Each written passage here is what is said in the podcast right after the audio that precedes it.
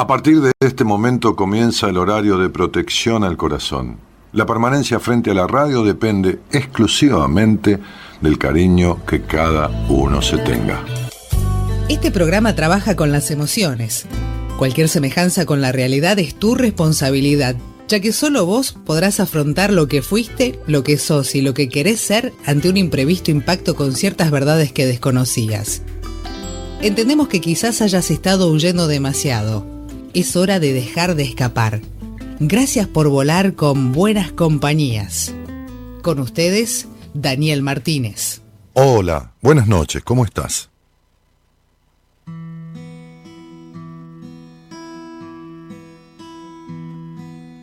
Quiero volver a comprender que todo depende de mí cuando estoy mal, cuando estoy bien, soy yo quien decide mi vida. Y si quiero volver, solo habrá que empezar a creer. Búscame donde nace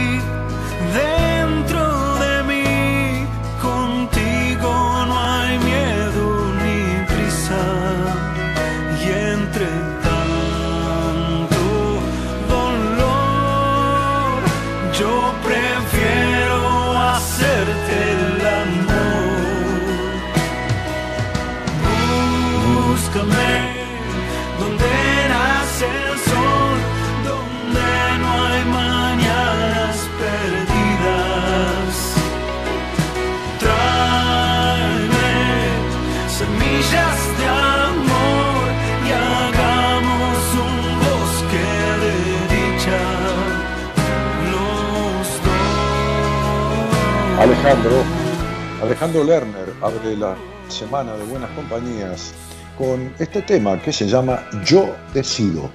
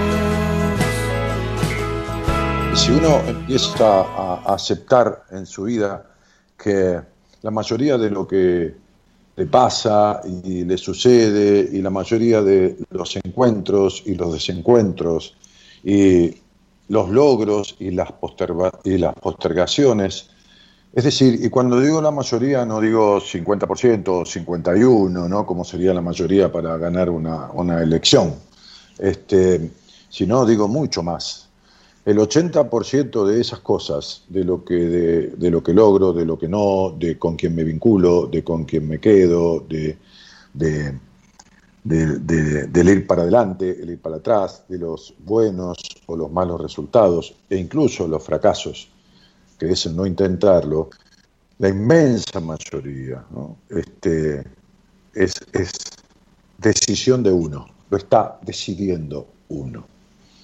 Eh, uno, uno elige a alguien este, y puede, cuando lo empieza a conocer, darse cuenta que ese alguien es lo contrario de lo que uno pensó que era. El problema no es haberlo elegido, el problema es quedarse sabiendo que es lo contrario de lo que uno pensó que era. Y esa es una decisión que no advierte después ninguna queja, no permite, mejor dicho, ninguna queja. Así que, bueno, este, es, todo, es todo un tema, este tema del yo decido. Es muy fuerte el título, más allá de la intención que haya sido de, Alejandro Lerner o no, el título es muy fuerte, el yo decido. Este, tiene toda una connotación de asumir las responsabilidades. Eh, bueno, hablando de decidir, yo en, un adelanto en Instagram decía que, que, íbamos a hablar de un tema dentro de un ratito, este, pero antes iba a presentar a una componente del equipo de Buenas Compañías que forma parte del equipo de profesionales, pero que ustedes no, la conocen, como no, conocían a Antonella Padovani, que es psicopedagoga, que dentro de unos días más ya va a ser un programa. Este, le hemos encontrado una fecha ahí para que haga un programa sobre todo el tema infanto-juvenil, infanto-adolescente. Tampoco conocen a Alejandra Soria, que ya la vamos a tener en algún momento. Y, hoy estamos al aire y la invité a Sol Calabrese, que tiene un nombre más largo, pero que le decimos Sol Calabrese y ya con eso es suficiente. Buenas noches, licenciada en psicología, nanana, Sol Calabrese. Hola Dani, buenas noches. ¿Cómo andás? Sí, con Sol estamos bien. Con claro. Sol alcanza y sobra. Claro, está muy bien. No, no sobra, pero le alcanza. Bueno, Sol, este, nos conocemos hace varios años y hace ya un tiempo largo que estás en, el, equipo del, programa, incluso llegaste a concurrir a algún seminario. Sí, sí, sí, buen seminario. Primero participaste como, como, como ¿cómo podríamos decir? Como seminarista, como, como, paciente. Claro, como paciente, sí. Primero como paciente. En la época que fuiste paciente mía, hace, ya mucho tiempo. Y después viniste junto al equipo. Junto al equipo, exacto, sí. Es uno de los, casi los últimos que se pudo hacer. Claro, uno casi los últimos, es cierto. Claro, y después ya te incorporé. Este, así como oficialmente del todo. Sí. Sol, este Quizás nunca, nunca te pregunté, eh, eh, bueno, primero, eh, ¿dónde estudiaste psicología? Psicología estudié en la UBA, en la Facultad de Psicología de la Universidad de Buenos Aires. Ahí hice la carrera de grado. Sí, está muy bien. Este, y después hiciste un posgrado. Posgrado, después sí, posgrado en evaluación y diagnóstico psicológico.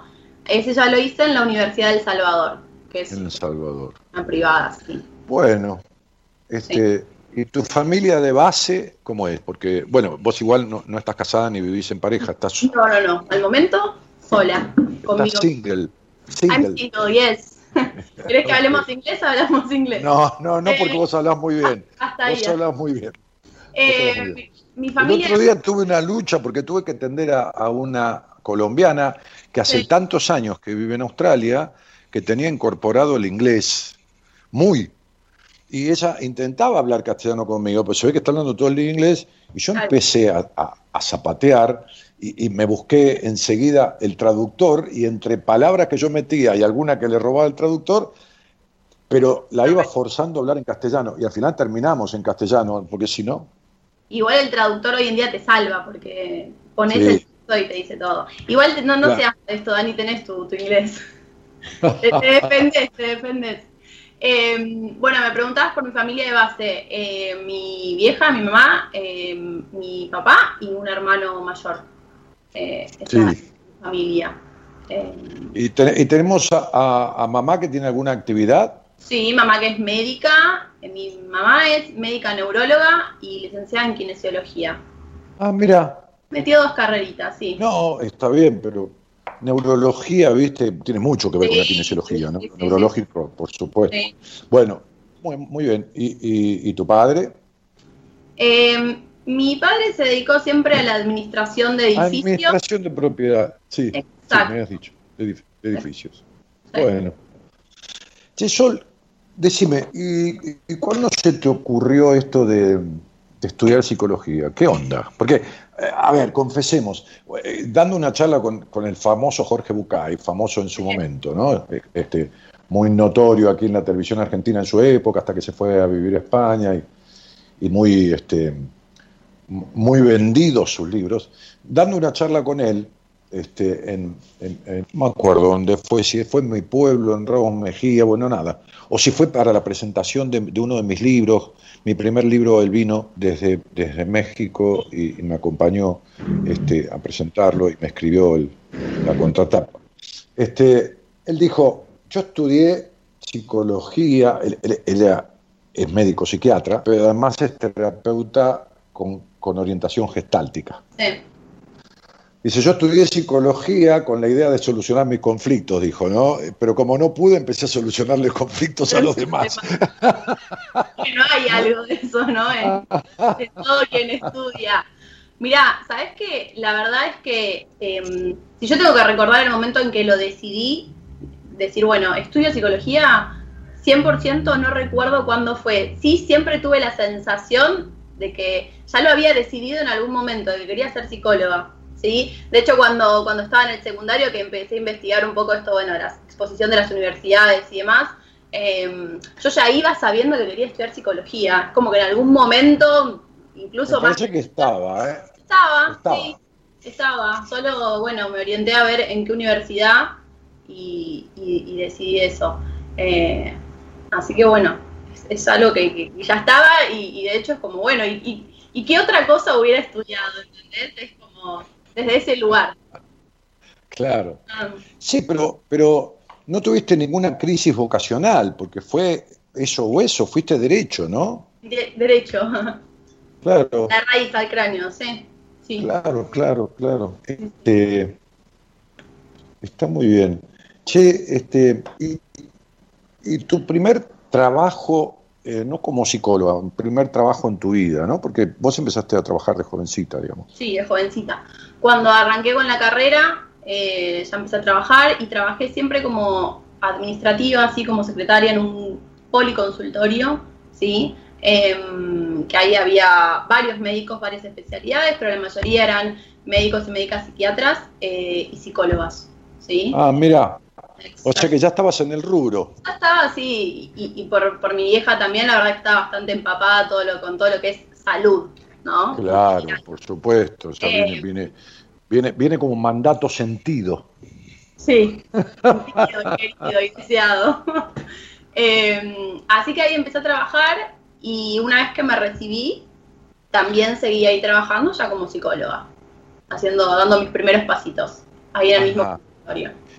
Y ahí pasaste de administrativa a profesional de la psicología, eh, pero haciendo qué tarea? Primero administrativa y después atendiendo o... o- Al principio arranqué haciendo entrevistas de admisión, ¿sí? Cuando los pacientes llegaban, que no eran derivados por un profesional nuestro, que llegaban pidiendo eh, un tratamiento psicoterapéutico, hacia la entrevista de admisión, ¿sí? Dependiendo del motivo de consulta y demás, derivaba con alguno de los psicólogos del equipo.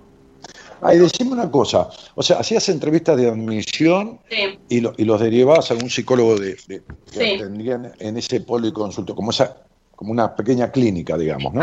sí, Este, sí, sí, eh, este, de consultorios externos, una clínica de consultorios externos. Eh, ahora, eso fue lo que te trajo la idea de hacer un posgrado, porque vos aparte de la UBA hiciste un posgrado en El Salvador, Mm, que duró dos años, creo. Dos años, sí. Este, Dos años. este, sobre mm, evaluación diagnóstica, justamente lo que hacías en ese policonsultorio, en esa clínica. este, Exactamente, sí. El, el posgrado estuvo orientado un poco en eso, desde, o sea, en esto de que yo empecé a hacer las entrevistas de admisión y también porque yo cuando empecé a estudiar tenía como una idea de seguir por la rama de psicología forense y en psicoforense lo que es evaluación es fundamental, es la herramienta con la que trabajan. Entonces, eh, por esas dos cuestiones. Hice- Bueno, este, y, y- y por qué te había agarrado eh, por la psicoforense? Porque sí, porque de investigadora sí. que sos. ¿Por? por investigadora que sos, digo. No, sabes que de chica quizás tenía un poco la ilusión de, en realidad, sin saber bien qué era psicología forense en sí, em, tenía la idea de atender presos en las cárceles. Esa era como mi idea. Y cuando fui investigando y sabiendo más, ¿no? obviamente cuando empecé a estudiar y demás, bueno, en realidad la herramienta que tenía dentro de lo que son procesos judiciales y todo esto tenía que ver con la psicología forense. Y para eso es necesaria la formación de evaluación, ¿sí? de todo tipo de técnicas para poder evaluar. Así que no encaré por ese lado. Pero, hoy... Eh, pero no, nada que ver con la, claro, nada que ver. Pero, qué paradójico, porque querías atender presos y yo te, te derivo pacientes para que le des libertad. Exactamente, bueno, de alguna manera está vinculado, ¿no? Y sí, tenés razón, porque están presos. Están presos de, alguna cosa, ¿no? Es decir, a ver, nadie, nadie es libre del todo, porque si no sería imposible, porque eso sería hacer lo que uno quiere y, y, el hombre es un animal social este, y, por lo tanto hay leyes, hay, hay, hay costumbres y hábitos que, que respetar. Pero mm, digo, hay personas que están este, presas de sí mismas. De sí mismas, exactamente, sí, Dani. Claro, ¿no? Sí, sí, sí. Eh, eh, sí, sí. Este, em, eh, hago esta pregunta no desde la conceptualización del concepto bueno o malo que tenés de mí, porque no me quiero jugar a que por ahí viertas una. Estamos al aire, viste, es arriesgado eso. Claro. Pero, digo, eh, para, yo creo que hicimos un, muy buen proceso cuando fuiste paciente mía hace tiempo atrás. Este, eh, eh, vos, vos, vos de vos, porque, porque, porque el que hace el proceso es uno, el terapeuta lo guía, ¿no? Los dos somos contestes en eso y la gente del equipo también. Uno no cura a nadie, el otro es el que se cura, uno lo acompaña y se acabó el asunto. Bueno, la diferencia luego está en saber acompañarlo, ¿no? Pero eh, la cosa es, ese proceso, olvídate, olvídate de mí, porque vos lo hiciste. ¿Te cambió alguna mirada profesionalmente hablando? ¿Te cambió o te amplió o, te, o qué sé yo? O, te confirmó o, lo que fuera. a lo mejor un poco de todo. De todas esas cosas, tal cual. Amplió, confirmó, em, pero creo que sobre todo amplió, ¿sí? Em, por tu dinámica, ¿no? Eh, terapéutica, amplió bastante sobre mi rol, ¿no? Mi función esto de acompañar y desde dónde y cómo acompañar en muchas situaciones. Eh, hay, muchas cuestiones que, que, si uno sigue como muy, muy a rajatabla lo que uno ha estudiado, hay ciertas intervenciones que por ahí uno no las, no, la, no las pensaría, ¿no? Decir, bueno, no, esto excede, esto no, esto sí. Y en ese sentido me amplió y me brindó también, eh, bueno, muchas herramientas en lo que respecta a mi aspecto profesional, más allá del personal. Eh. No, bueno, lo personal, eh, como todos tenemos conflictos, yo, eh, mi, mi, cosa fue al revés, yo primero fui a terapia y después estudié psicología. este, este, yo nunca, yo, yo, fui todo lo contrario tuyo, que no significa mejor, significa simplemente lo contrario. yo, decía que el que iba a, sentarse a un consultorio con un terapeuta era un, era un estúpido, era un boludo. Así que imagínate que vos tenías eso vocacionalmente, desde el alma, porque no había ningún psicólogo en tu familia, no había nada. Este, así que viniste de chiquitita ya psicóloga. Y, yo al revés, yo denosté, yo critiqué, yo vituperé, yo negué y, fui de rodillas. Ah, y eso, claro, y eso me fue, y desde ahí amé a mi terapeuta, a aquel viejo maestro, como yo lo llamo, y después quise mucho a mi segunda terapeuta, que fue una mujer. Ah. Este, pero es que esa transferencia y ese, ese amor humano con el terapeuta es necesario, si no, no hay psicoterapia. No, no, no, no, hay manera. Lo que cura es el vínculo. El vínculo. Exactamente, sí. Sí, sí, sí. Por eso digo, estas cuestiones también quizás desde donde, o por lo menos desde donde yo las he estudiado, eh, están vistas de otra manera, ¿no? Y hay cosas que en ese vínculo, vamos a decir, no se permiten o no, no están bien, ¿sí? En, ese marco. Entonces, desde ese lugar, a mí la realidad es que, que me amplió un montón. Y creo que la carrera, en general, la carrera de grado, es sumamente necesaria en el sentido de que obviamente uno se forma ahí y habilita para el ejercicio, pero la formación posterior y la impronta que le da cada uno, creo que ahí está un poco la clave. Claro, claro. O sea, o sea, la información es necesaria para obtener el título habilitante y para nutrirse técnicamente.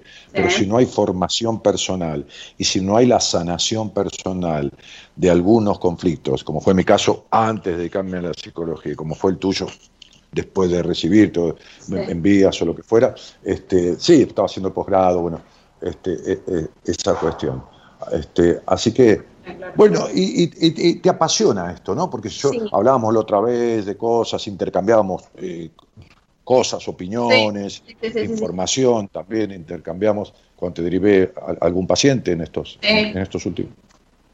Sí, me apasiona y cada vez que, sigo informándome y que sigo leyendo, ahí vienen todas esas respuestas de, por ahí de no recordar el momento exacto en que lo elegí, pero, pero tanto la práctica diaria como todo lo que me sigue llegando y lo que sigo buscando, obviamente, eh, me encanta, me apasiona, realmente me, gusta. Bueno, bueno, Sol, mira, este, vamos a, a, poner ahí este, eh, Eloísa, que está produciendo el programa desde hace una semana, después de, del cese de actividades de, Gonzalo, que estuvo cuatro años con nosotros, llevó cuatro años todas las noches, este, estaba agotado ya, pobre.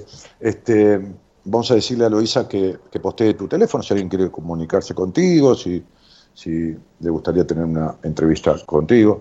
Este, digamos que Estamos hablando con Sol Calabrese, que es licenciada en Psicología de la Universidad de Buenos Aires, que después hizo un grado en evaluación diagnóstica, ¿no? Si algo es necesario, digo siempre, para resolver cualquier cosa, es un diagnóstico, ¿no? Este, una vez recuerdo que se me rompió la caldera del departamento este, que, que, que da este, agua caliente no solo a los baños, sino a la calefacción de los radiantes, qué sé yo, y llamé a la empresa, que es como una empresa eh, de una marca bastante trascendida a nivel nacional, creo que internacional, me parece que es española. Y el tipo me dijo, mire, tienen que ir un técnico para hacer el diagnóstico. No, sé, no, no, usted no me puede decir por teléfono qué tiene. Digo, no, no, resulta que se prende y se apaga. Me dice, no, mire, tiene que ir el técnico y hacer un diagnóstico, ¿no? Este, y a partir del diagnóstico es que le va a decir cómo se soluciona. El tipo estuvo perfecto. Me acuerdo, fue hace como, yo hace 11 años que vivo aquí en Puerto Madero, así que a, lo poco que vine, a los dos o tres años, mira, me vino a la memoria eso, ¿no? Y justamente vos este, este, hiciste este posgrado, que es muy valioso, en, evaluación diagnóstica, este, y, y es imprescindible para resolver cualquier cosa, no solo un aspecto psicológico. Y una cosita, Dani, que me gustaría agregar, eh, a veces tiene por diagnóstico quizás como algún tipo de rótulo, ¿no? Y, no, no. De una situación, claro, mm. exactamente. Es como describir qué está pasando, ¿no? O qué mm. pasó, qué llevó a esto. Entonces, eso también es importante, no es rotular, no es clasificar ni nada. Sí, vos sabés que yo odio, odio los diagnósticos. Esta cosa de, sos depresivo, sos bipolar, sos. Eh, Tenés un trastorno de, claro. Sí. No. Es, diagnosticar una situación, ¿no? ¿Qué está pasando? Una especie de descripción.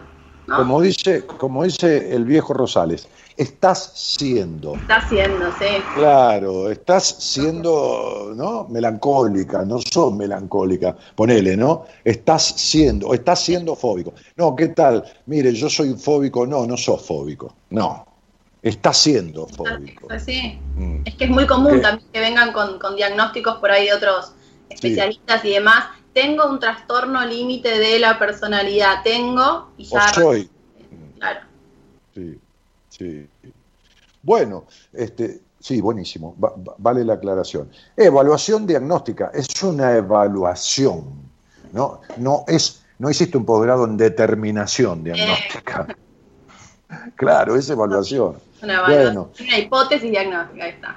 Exactamente. Después vemos, ¿no? Como digo yo, yo a veces le digo a un paciente, mira, yo creo que vos sos un paciente o una paciente como para Sol Calabrese, ¿no? Yo te voy a dar el teléfono de ella, vos contactala y fíjate, cualquier cosa volvés y me decís, Claro. Dani, no, la verdad que nada que ver.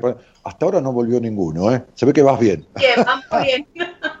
nadie se quejó, nadie dijo, che, nada, nada que ver. No, se ve que la descripción que doy es coherente, no miento, no agrego nada. Este, bueno, nada, eso. Este, pero, a ver, yo cuando tomo un paciente digo, mira, me parece que yo me quedo con vos como, ¿no? Primero veo el deseo del otro, ¿no? Este, y digo, sí, en principio, le digo, en principio yo te voy a tomar como paciente, en principio. Después vemos, claro. Bueno, yo te he derivado a algún paciente que yo estaba atendiendo y te dije, Sol, la continuidad que necesito que trabajes este aspecto, chao, bueno, Dani, listo, chao, chao, chao. Y, te lo derivé ya habiéndolo atendido yo inclusive. Que ya han iniciado con vos, hicieron una parte del proceso, claro. Claro. Sí, sí, sí, sí. Bueno, vamos a poner tu teléfono ahí por si alguien se quiere contactar, que te mande un WhatsApp, qué sé yo. Este, y Sol, es un gusto tenerte conmigo. Fue un gusto el trabajo que hicimos juntos cuando te tuve de paciente. Este, y, ahora que estamos como colegas, este, es mayor aún. Este, me, da mucho placer derivarte pacientes, saber que están en buenas manos, saber que sos una tipa criteriosa. Este, y vos sabes que te lo digo de corazón porque si no, no estás acá sentada. ¿no?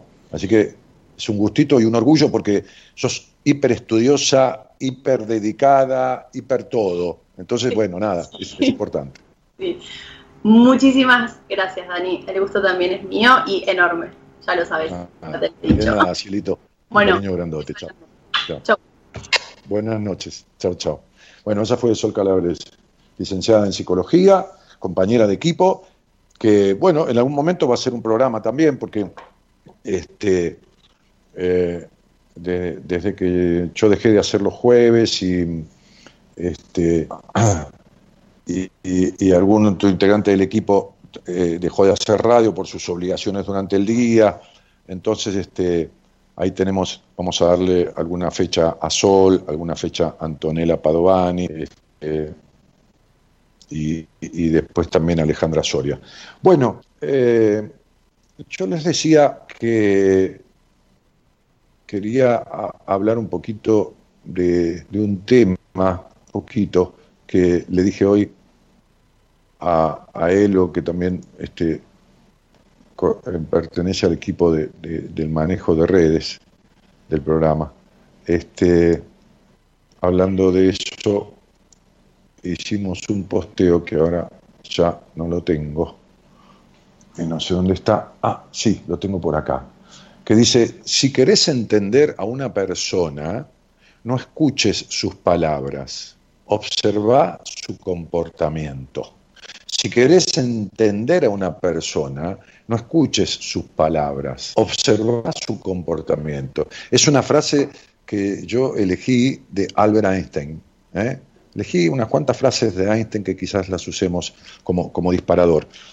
Este, no siempre somos lo que decimos, muchas veces somos más nuestros comportamientos que nuestras palabras. Incluso estas palabras a veces pueden ser presas de ese comportamiento. Las formas en las que nos comportamos tienen que ver en gran medida con nuestra historia. Esto era el posteo que hicimos en Facebook. Te espero a la medianoche. Y el tema que yo quería poner un poquitito ahí en, en consideración, este, es este. Hablando de eso, de que, de que en, muchas veces nuestros comportamientos tienen que ver con nuestra historia. Eh, los padres que muchas veces hubiéramos deseado tener y no tuvimos. Los, padres, la historia, ¿no? Los comportamientos vienen de la historia, ¿no? Y la historia viene de los comienzos uno, ¿no? Como la historia de un pueblo, de un país, de una nación, este, la historia del hombre, los arranques, este, los inicios. Los padres, entonces yo decía en Instagram hoy en una grabación que, mi mujer hizo y subió, que iba a presentar a una psicóloga del equipo y que iba a hablar de un tema que es los padres que hubiéramos deseado tener y no tuvimos. Este, entonces, eso esa carencia entre lo que deseo y lo que no tengo, este, deja un vacío eh, que, después uno tiene que trabajar para llenarlo. Desde ya que no, no hay crianzas perfectas, pero cuando lo que sucede es todo lo contrario de lo que uno hubiera deseado, de lo que el niño precisó, deseó, necesitó, entonces los trastornos y las afectaciones son mucho más serias, mucho más este, este, complicadas. Eh, hay infinitas maneras de ser este, una buena madre, un, buen padre. Lo llamativo es que también existen múltiples formas de, ser todo lo contrario. Este, sin embargo, a pesar de ello, persiste el mito, eh, como, como que hay un culto a, a la maternidad, a la paternidad, ¿no? Este, que es como que dotan a la persona casi de manera automática de buenas habilidades para la crianza. Incluso tienen postulados muchas veces religiosos este, que tienen que ver, que tienen que ver, sí, dale, me hacemos un té, gorda. Vino mi mujer acá, se me hago tomar. Este, cuando cuando en, uno de los mandamientos de la Biblia, es decir, este, que son bases de la religión judeo y cristiana, judeo-cristiana, dice honrar padre y madre, ¿no? Como, como un mandato, como una orden de Dios. Honrarás padre y madre, ¿no? ¿Y desde dónde? ¿Por qué? ¿Por qué? ¿No?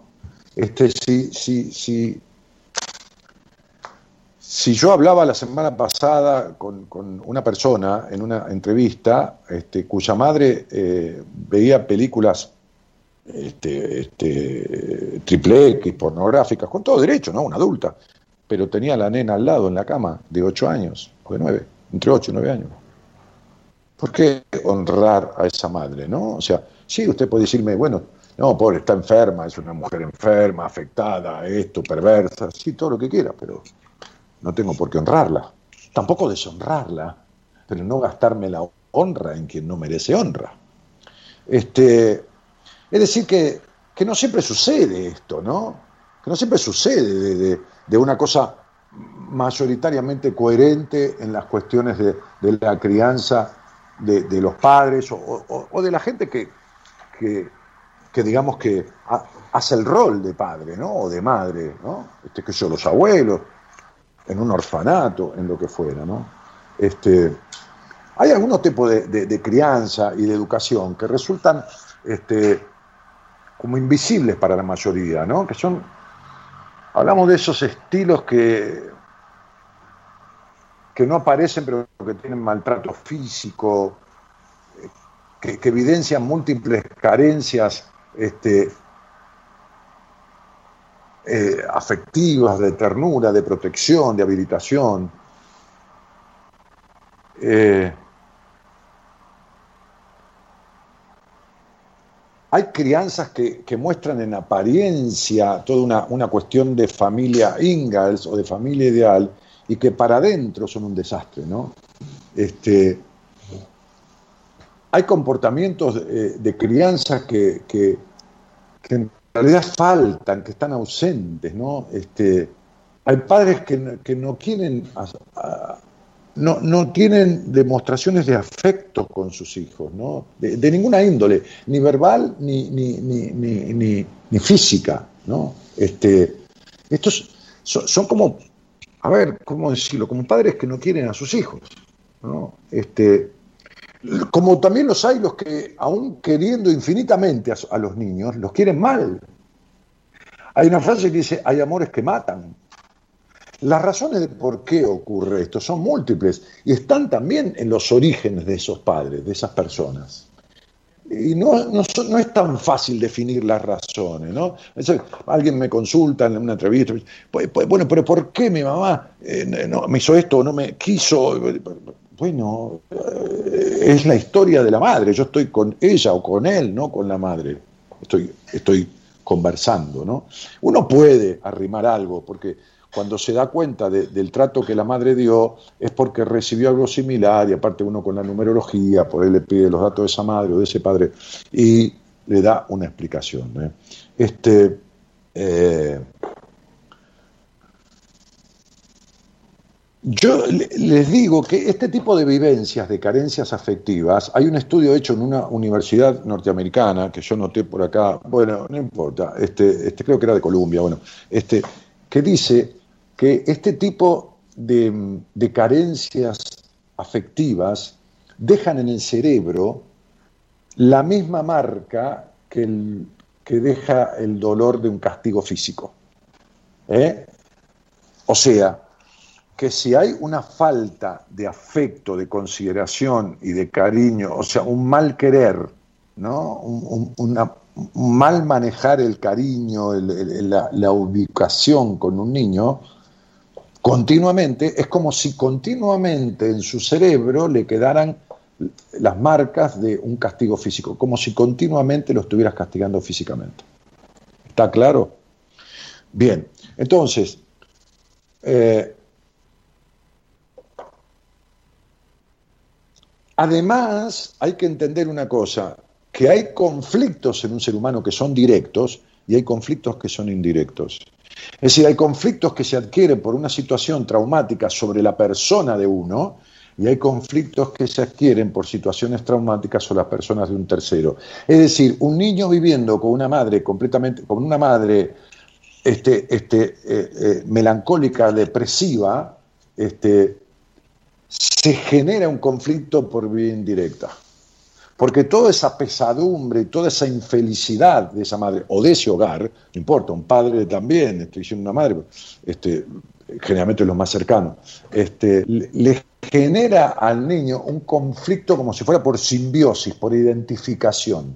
Le deja un conflicto ¿no? a perpetuidad, hasta que no lo resuelva, queda como adquiriendo esa forma. Así como uno adquiere un lenguaje verbal también le queda ese lenguaje vincular, de la rigidez, del control, de lo melancólico, de la tristeza, de la prohibición del disfrute, todo esto. ¿no? Este, los padres que desearíamos haber tenido perfilan casi siempre a unas figuras capaces de dar amor sin concesiones, ¿no? Es decir, el niño lo que quiere es todo el tiempo, ¿no? Un niño quiere todo. Bueno, tampoco existe esto, ¿no? Los padres no son Superman ni, ni, ni, ni tampoco seres perfectos. Este, ahora, el otro extremo, el padre narcisista que se prioriza a sí mismo, es decir, que todo el tiempo es él y nadie más que él, eh, a ver, déjenme acordar de un ejemplo que les va a resultar. Siempre les digo que yo les podría dar ejemplo de acá hasta que, qué sé yo, ¿no? No sé, este, hasta varias navidades. Eh, yo tenía una paciente, digo, tenía porque hemos terminado el, ciclo del trabajo en terapia, una chica de unos treinta y pico de años que estaba casada, que luego durante el trayecto del, proceso en terapia conmigo se separó. Este, este, les voy a decir esto para que lo entiendan, ¿no? se lo voy a graficar para que no queden dudas. Entonces el padre de ella, cuando eran chica, e, ella y creo que un hermano varón, hermano varón o hermana mujer, bueno, no recuerdo. Ella y su hermano o ella y su hermana. Este, el padre se iba al supermercado. Dice, bueno, me voy a comprar. Ay, nos traes este, papá, nos traes este, qué sé yo, no sé, dulce de leche, supongamos. El padre venía al supermercado se traía las cosas que a él le gustaban, que sea aceituna, galletita, lo que fuera, y no traía el dulce de leche a los chicos. No una vez, nunca. A ver, vamos de vuelta, escúchenme lo que les estoy diciendo. Esto, a ver, no es lógico que yo llame a una provincia del país y, saque a esa, esta, esta mujer, que es una mujer de treinta y pico de años, al aire y le haga contar esto, porque incluso si el que no lo quiere creer no lo va a creer tampoco, así no, esto está arreglado. Lo que yo le estoy diciendo es así. O sea, que sus hijos le pidieran algo, no que le pidieran que les comprara el último juguete importado de, Inglaterra, no, no, no, le pedían alguna cosa del supermercado, el padre no la traía, no es que la traía y no se la daba o se la daba el fin de semana, no la traía, pero traía todo lo que a él le gustaba, o sea, compraba las necesidades de la casa, qué sé yo, harina, pan, no sé, y traía cosas que a él le gustaban, pero no lo que los hijos le pedían. Ese es el padre o la madre narcisista, que es el centro, ¿no? Yo me acuerdo que fui al cumpleaños de un muchacho que conozco, no es un amigo, pero lo conozco, y cuando fui al cumpleaños de él, este, un día, hace como seis o siete años, qué sé yo, o ocho, este, una casa muy bonita que tiene, él estaba con su mujer, con su esposa. Bueno, la madre de él parecía la esposa. Desplazó totalmente a la esposa de él y ocupó el centro de la fiesta junto con él, agarrándolo del brazo, que esto, que lo otro, llevándolo para acá, llevándolo a sacar fotos con los invitados, con esto, con, todo. Eh, ocupándose de los mozos, haciendo servir a, a, tiempo, bueno, ahora sirvan los dulces, ahora esto, ahora lo otro. Este, después tienen los padres y madres controladores, ¿no? que hay familias controladas y controladoras que no dejan ser ni crecer, ni madurar, ni elegir el rumbo de la propia vida, ni siquiera este, las parejas, ¿no? Ya cuando, cuando los hijos son un poco más grandes, ¿no? Es decir, cuando ya son jóvenes o jóvenes adultos. Eh, progenitores autoritarios y, sancionadores, ¿no? Que dejan marcas profundas porque cortan alas y, castran la mente de, de, inseguridades profundas, llenan de inseguridades profundas. ¿no? Yo tengo pacientes que sueñan y me cuentan los sueños y cómo el sueño está orientado hacia un momento de disfrute y, dice, y justo eh, ahí se me terminó el sueño, justo, y no hablo de sexualidad, hay ¿eh? un momento de lo que fuera, de un sueño bailando, y justo se largó una tormenta, cualquier cosa, ¿no? Porque así como fueron castrados en la realidad, el inconsciente les, les sigue mostrando cómo son a medias y, son limitados en el tema del disfrute. Este, y después están el padre y la madre con el amor preferencial, ¿no? Es decir, que se nota mucho que eligen a uno de los hijos. Eh, los otros lo notan mucho, notan mucho que no son los elegidos. Muchas veces pregunto yo en una, en una entrevista, ¿y qué fue el elegido de papá, o la elegida, o la elegida de mamá, o de papá? Bueno, que fueran, ¿no? Este, este, e-, ese amor selectivo, digamos, si le podemos llamar amor, pero bueno, este, pero para llamarle, para entendernos todos, ¿no? Hacia uno o el otro, este, deja profundas marcas de, sensación de traición, de, desvalorización, de, de, invalidez, en el sentido de invalidez, que, estoy invalidado, ¿eh? como uno, siente, estoy invalidado para ser querido. No fui lo suficiente para que mi madre y mi padre me quisieran. No fui lo suficiente. Así, así queda en la, en la psiquis. Terrible todo esto, ¿no? Y terrible porque se transfiere después. E, ese hijo que siente eso, o, en cualquiera de las otras versiones, después vuelve a repetir con sus propios hijos. Este, estos hijos destronados, ¿no? Como que lo sacan del trono, ¿no? Este, este, no entienden que hicieron mal. No entienden, porque, no hicieron nada mal.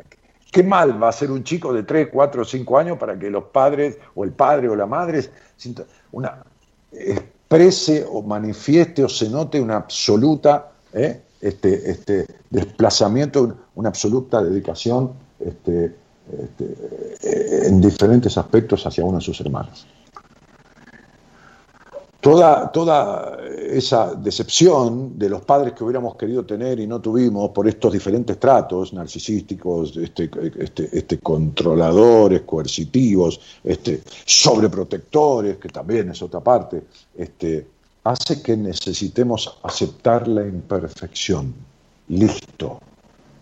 No, no, no sirve echar culpas, lo que sirve es explicarse para después tomar las banderas de la propia autonomía, hacerse dueño de uno mismo y reparar, tramitar, resolver estas afectaciones que quedan, que son perfectamente solucionables. De esto quería hablarles porque es lo que uno ve a diario, pero no había hecho más o menos una, que es un esbozo, como si dijéramos diferentes categorías o formas de ser de diferentes este, grupos de padres que afectan de diferentes maneras, ¿no? Ni, hablar los que, los que dan golpe, ¿no? Bueno, eso ni hablar.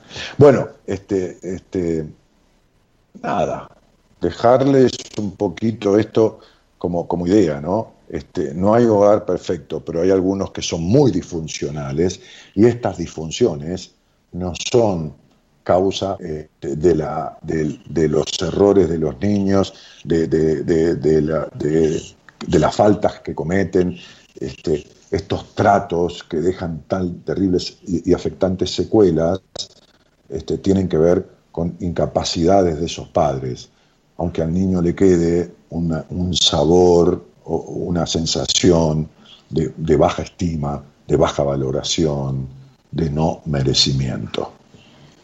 Hay que resolverlo, se arregla. Y se arregla muy bien. Buenas noches a todos y gracias por estar.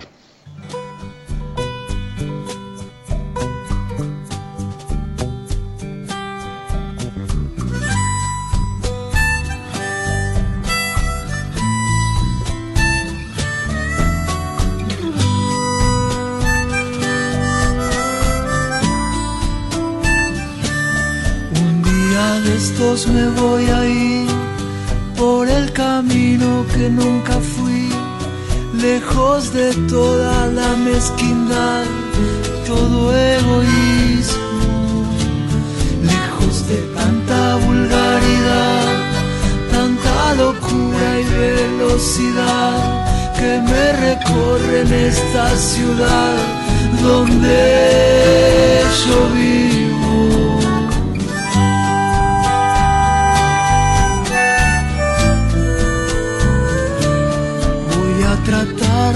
Reconocer al ser humano que vive en mí, que está detrás de esta capa gris, como escondido.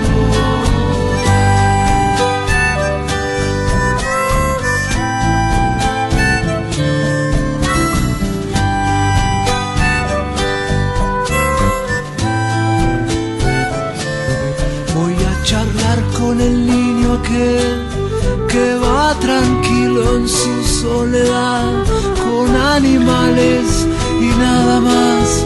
Quizás me ayude a ver si me puedo conectar con lo que piso en mi caminar, con lo que crece bajo esta luz, con las estrellas.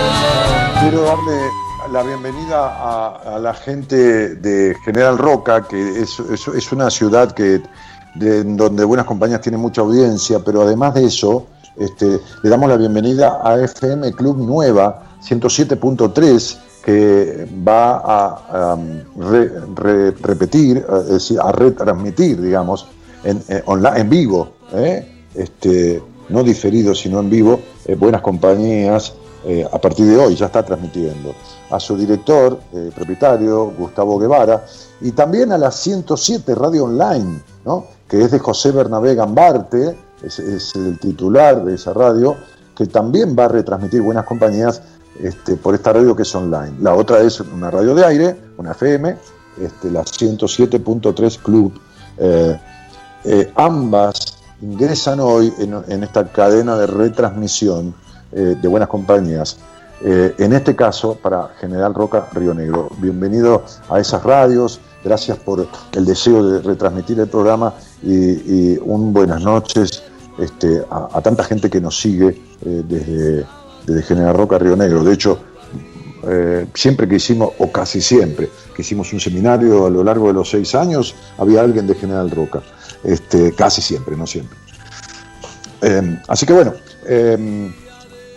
estuvo Sol Calabrese al aire, este, fue un gusto tenerla, voy a dar el teléfono de ella, eh, que es el 11 3656 6213, ahí lo tienen posteado, si alguien quiere consultarla, si les pasó bien, si les parece que podrían hacer terapia con ella, bueno, este es el 11 36 56 62 13.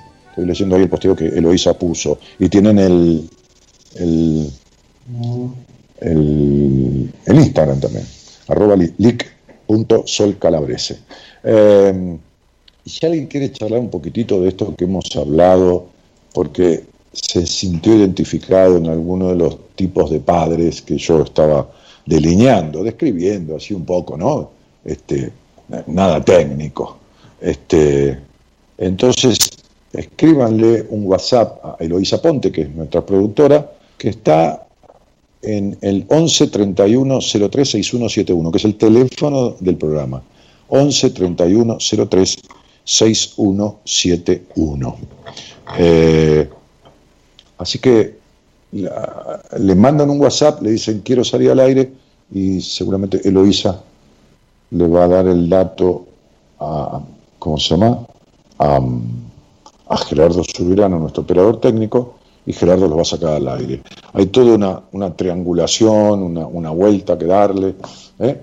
a todo esto este, para que podamos armar el programa así en pandemia, ¿no? Porque yo estoy en, mi casa, Eloísa está en su casa y Gerardo, este, este, quien estamos muy agradecidos, está en los estudios centrales de la radio, bueno, coordinando todo, toda esta cuestión, desde los diferentes este, frentes, componiendo y juntando todo para que salga al aire.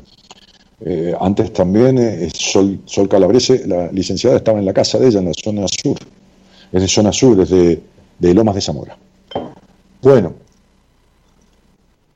por supuesto que Sol, como todos los terapeutas del equipo, también atiende en este momento, sí o sí, a distancia, ¿no? Es decir, este, de manera virtual, por, videoconferencia de Facebook, o, videollamada de WhatsApp, o, Skype, bueno, por todos los medios que hay eh, a distancia.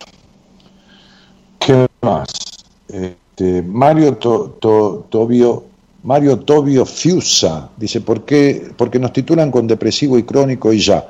Ah, sí, claro, bueno, ese, eso es el facilismo de, de, de, ¿cómo te puedo decir? De una, de una forma estructurada, ¿no? como decía este, la psicóloga que estaba conmigo antes, eh, de, un lugar, desde un lugar técnico, desde un lugar de la información, de la información técnica que se adquiere estudiando la carrera de psiquiatría o de psicología, lo que fuera, y no hay una, un acercamiento, una impronta, ¿no? Ella coincidía conmigo en, esto de que lo, que lo que sana, lo que cura verdaderamente es el vínculo, ¿no? Este, eh, por eso es que hay un, altísimo porcentaje eh, de la gente que se dedica a esto que, que pone una distancia y que encima trabaja sobre esta cuestión del sello o del diagnóstico. Este, María Lorena Patané dice, hola Daniel, este, y madres frías emocionalmente, dice María Belén. Sí, bueno, es distante, es no sentirse elegido, ¿no? Es esto. ¿Padres adolescentes? Sí, lógico. El padre adolescente, padre niño, padre niñado, ¿qué hace? Es lo que yo decía, una cosa narcisista. Quiere ser el centro, ¿no? O, estar ahí y ser provisto, ¿no? Este, y no, ocupa el rol, no, no, asume la responsabilidad paterna, ¿no? Este, un poquito yo di una, si no me tengo que hablar dos horas seguidas del tema. Di algunos, algunas diferenciaciones, algunos algunos títulos que son abarcativos de, varias conductas. Eh, bien. Qué gran tema, Dani, dice María Belén. Bueno, sí, sí, esto es un tema para desarrollar. bueno, pero son los temas que vemos después en, privado, e, e, extensamente y trabajando para resolver las consecuencias en un, en un proceso, ¿no? En un tratamiento. Eh, ¿Por qué aún te jode tu mamá si ya no está y no se pueden perdonar. No, eh, discúlpame, María Lorena Patané, cuando quieras hablar de algo conmigo, eh, salí al aire y hablalo. Porque eh, lo que vos me preguntás puede tener 600 respuestas diferentes según la persona. Así que yo tendré que ver en qué te afectó tu madre, en qué sentido, por qué te afecta todavía, cuánto de igual a ella sos, y un montón de cosas. ¿eh? No se arregla la vida por un Facebook. Y tenés un conflicto que ya veo que no te lo sacaste ni aún con tu madre muerta. Entonces sería, sería hora que le dieras una importancia la importancia que tiene ese conflicto, que ya es traumático, porque se te repite con el paso de los años, ¿ok? Ya es un trauma. Ya dejó de ser un, conflicto, viste, a la pasada. Eh, ¿Qué tema, Dani? Gracias a escucharte día a día logré entender al padre que tuve y hoy llené en gran parte ese vacío eh, que no lo termino de llenar. Reconozco que es porque no quiero. Eh, no, porque no sabes, querida, no, no. Este, Nona Sonia Marquesi, no tenés idea cómo resolver ese tema y, como digo siempre, ningún cirujano se opera a sí mismo y vos no lo has resuelto y no puedes arreglarlo sola. Y si fuiste a terapia, peor porque el terapeuta no supo cómo arreglarlo y por ahí está encima el alta, ¿no? Como pasa muchas veces. Este, María Lorena Patanese, acá con Sol desde Mar del, del, Sur. Ah, con Sol Irigoyen, quien fue mi locutora, que estuvo el lunes pasado conmigo. Bueno, le mando un cariñito a Sol. Sí, María Lorena, el día que quieras resolver alguna cosa de esas, veme, cielito, ¿sabes? Este, eh, porque, porque esto, no, no, no, hay pastilla mágica. Este, bueno, y ahí una paciente, Elizabeth Rodas, que dice, mi madre fue todo eso a todo lo que yo quería escribir. Hasta que encontré a mi, a mi bello Sócrates. Ah, porque hay un personaje de una película que, un chico joven que conoce a un señor mayor le dice Sócrates. Porque el tipo, el otro tipo tiene un conocimiento al lado del joven, por supuesto. Entonces el otro, el pibe le puso Sócrates y, ella, este, que vio esa película, me dice así a mí. Bueno, eh, Liliana Aguirre dice, yo siento mucho vacío, nada me conforma. Bueno, Liliana, este, y eh, de eso es de lo que atiendo en el 90% de los casos este, a, los pacientes que yo recibo y tomo este, desde hace ya un tiempo largo, te diría años, de lo que significa resolver en poquísimo tiempo el vacío existencial. ¿Eh? Cuando digo poquísimo tiempo, digo apenas unos meses. Karina Torre dice, me alegra mucho escucharte después de tantos años y necesito ayuda en varias cosas, Daniel. Bueno, Cari, si querés, hablemos un poco al aire. Si querés, me ves en privado, o quieras. Ya son dos cosas diferentes. Este, mi, página web, eh, hice la página web ahí, solita, www.danielmartinez.com.ar. Ahí tenés de todo. Información sobre entrevistas conmigo, sobre libros, sobre, sobre mí, mis estudios, sobre, qué sé fotos, este, cosas eh, de buenas compañías, el link de Spotify para escuchar programas anteriores, el link de Instagram, ahí está todo. Erika Contreras dice, ¿el programa quedará guardado? El internet está malísimo. Sí, el programa queda guardado. Si queda, queda en Spotify, ¿eh? el Spotify nuestro es el mismo nombre que el Facebook. Daniel Martínez, Buenas Compañías. Y queda en el Facebook. ¿eh? Queda subido en ambos lados. Carlos Polimeni dice, hola, ¿cómo estás? ¿Viste que hay personas que dicen no hago nada y deberían decir no hago algo? Sí, está bien. Porque no hacer nada es hacer algo, lógicamente. Bien. Y no decidir nada decidir algo, que es decidir nada. Sí, es un juego de palabras, Carlos. Está bien. Natalie Guillermina dice, hola Dani, me identifico con lo que hablas de los padres, me hace llorar, increíble cómo la infancia marca tanto. Pero ¿y cómo te va a marcar si es todo lo que recibiste? ¿Qué marca un país? Su historia. Sacando a San Martín, Belgrano y un par más, tenemos una historia de ladrones, todo. La historia de Argentina es de todos ladrones. Como dije la otra vez, se robaron el acta de la independencia que venía de Tucumán para Buenos Aires, robaron en la casa de gobierno un, indio con un criollo, este, en la caja fuerte de la casa de gobierno, que, este, robaron plata de los empréstitos que Argentina tomaba desde, desde Rivadavia en adelante, qué sé yo, sacando unos cuantos, un puñado, y los que no robaron la plata le robaron la ilusión a la gente porque le prometieron cosas que nunca cumplieron ni supieron cómo carajo hacerlas. Así que tenemos una historia de robadores de bienes o de sueños de este pueblo. Eh, así que, ¿cómo la historia marca tanto? Si es lo único que tenés, es donde te es donde te informaste, es donde te dijeron lo que estaba bien y lo que estaba mal, es donde te adquiriste un lenguaje, es donde te enseñaron a limpiarte el culo, a agarrar la cuchara, a dejar de hacer pis en cualquier lado, a comer en un plato. Pero ¿cómo que marca tanto? No marca tanto, marca todo. Y hay historias de crianza que no forman, que deforman totalmente.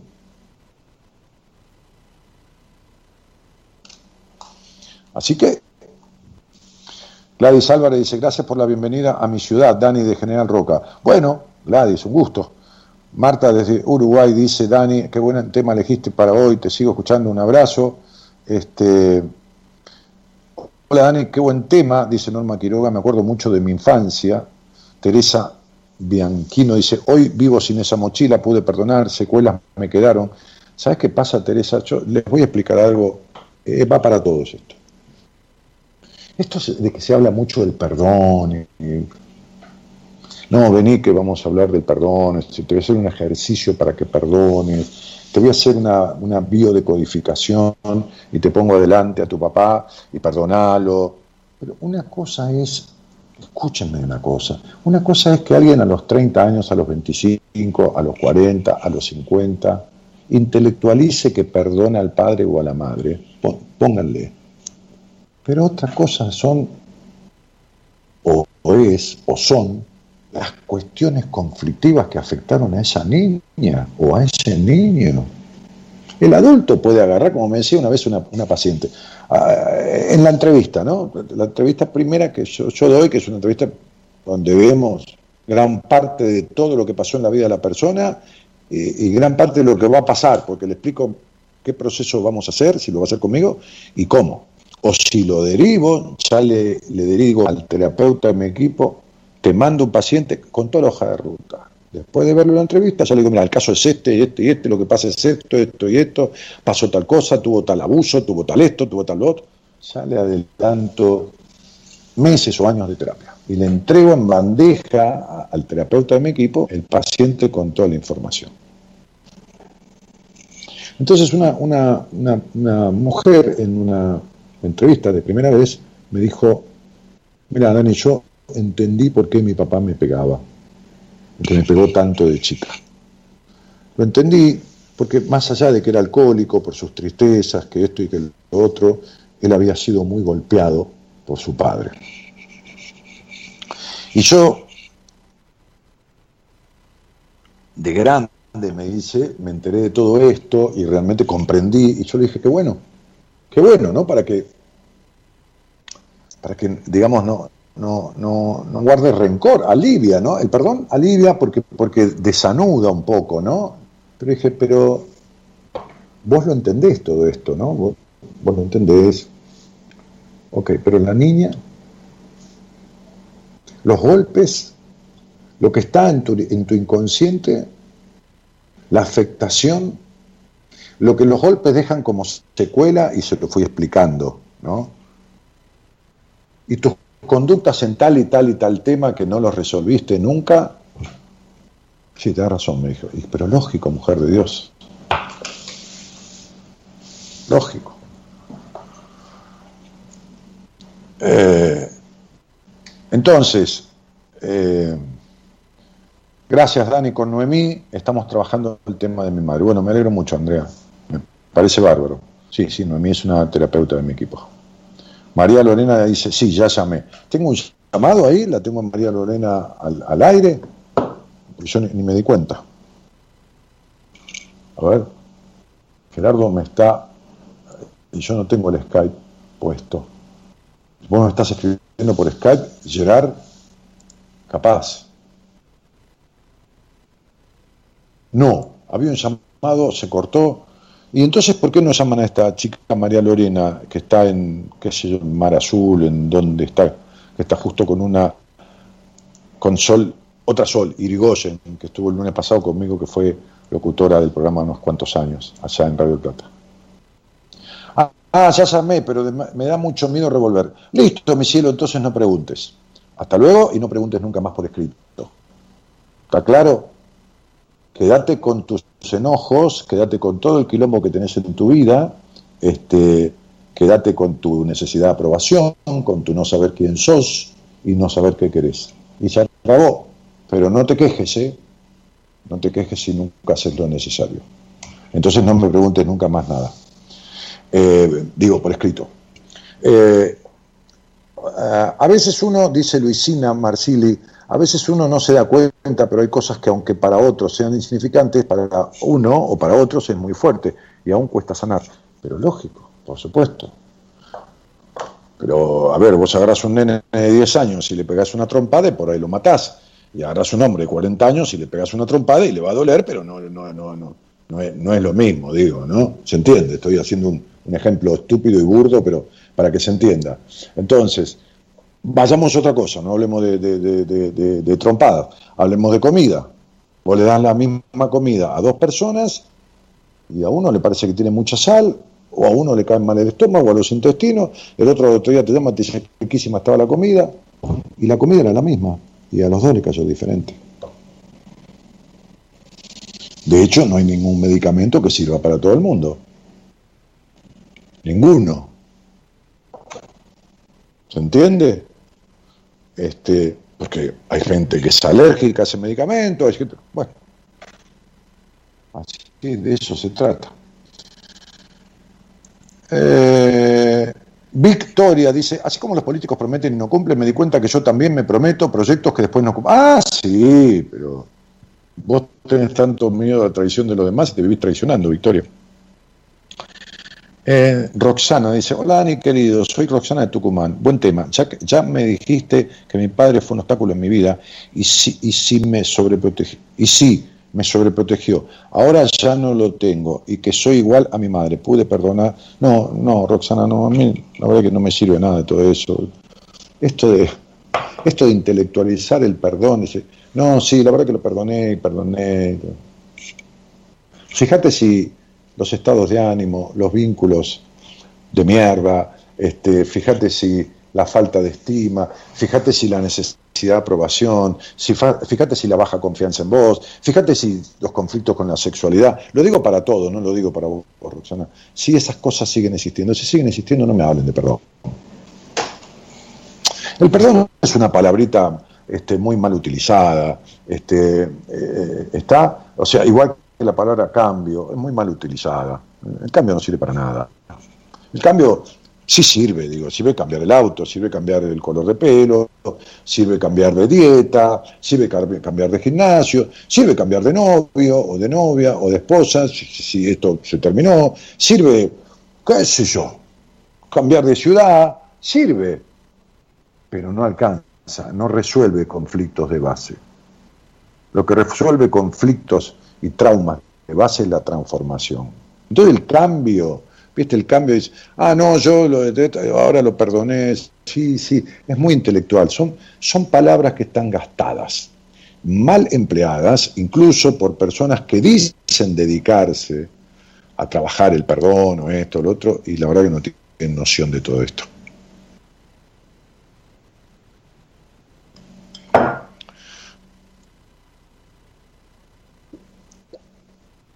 Quienes han venido, por ejemplo, a alguno de los seminarios que hicimos durante seis años, este, de tres días con todo mi equipo, donde vivimos juntos con las personas que vienen, que son 30, 30 y pico, y todas las personas de mi equipo, y en un momento, en una parte del seminario que dura mucho tiempo,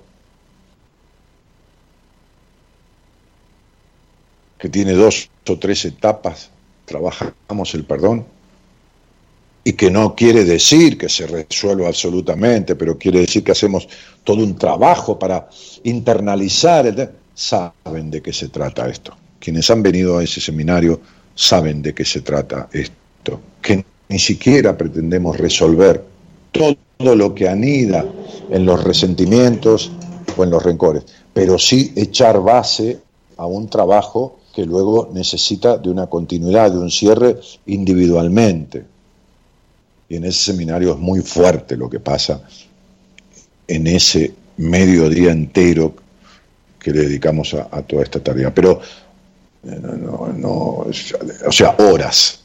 Este, no, no es. Estamos en una etapa de, que, como agarras el teléfono y, y hablas con Nueva York, a través del celular, ya ni siquiera por teléfono, a través de, de un WhatsApp, un mensajero que es gratuito, este, todo esto no existía. O sea, cuando yo nací, eh, y, no les hablo de hace 500 años, un aparato, tener un aparato de teléfono puesto en la mesa de la casa que suene con línea y qué sé yo, no sé, era como tuvieras un, auto último modelo. y, fíjense que, ¿qué pasó? Medio siglo, un poco más, de, medio siglo desde que tuvimos el primer teléfono en, la casa de mis viejos. Y estamos hablando gratis a todo el mundo y no, es una cosa de loco. Entonces, hay como una cosa de la solución mágica, de la arrepentización, de que todo se arregla al toque, de que esto, lo otro, de que... No, no, hay cosas que lo lamento. Hay cosas que lo lamento. Necesitan un proceso. Este, o sea, este, si vos querés hacer un asado, un asado, no una barbacoa, que pones este, cuatro hamburguesas y cinco, este, este, media docena de salchicha, y prendés el fuego, así como hacen los yanquis, que es su manera, este, y bueno, y a Dios que te vaya bien, se quema todo y lo, comen en 10 minutos. No, un asado, poner unas tiras de asado, y vas a necesitar un par de horas, según lo que vayas a cocinar. Hay cosas que tienen el tiempo y necesitan el tiempo que necesitan. Y punto. Eh, Sí, y, los que hicimos terapia con vos también sabemos lo que significa realmente el perdón, dice Graciela. Bueno, sí, también trabajamos. Solange dice, hola Daniel, la verdad me pongo... Un momento, no sé. Me pongo a pensar en lo que decís y no sé si seré una buena madre. Tengo un niño de dos años y la verdad no sé si haré el rol de madre bien. Mirá, eh, perfecta no vas a ser nunca. Eh, yo tampoco lo sé. Eh, pero ¿sabés cómo podés saberlo? Este, fijándote cómo estás. ¿No?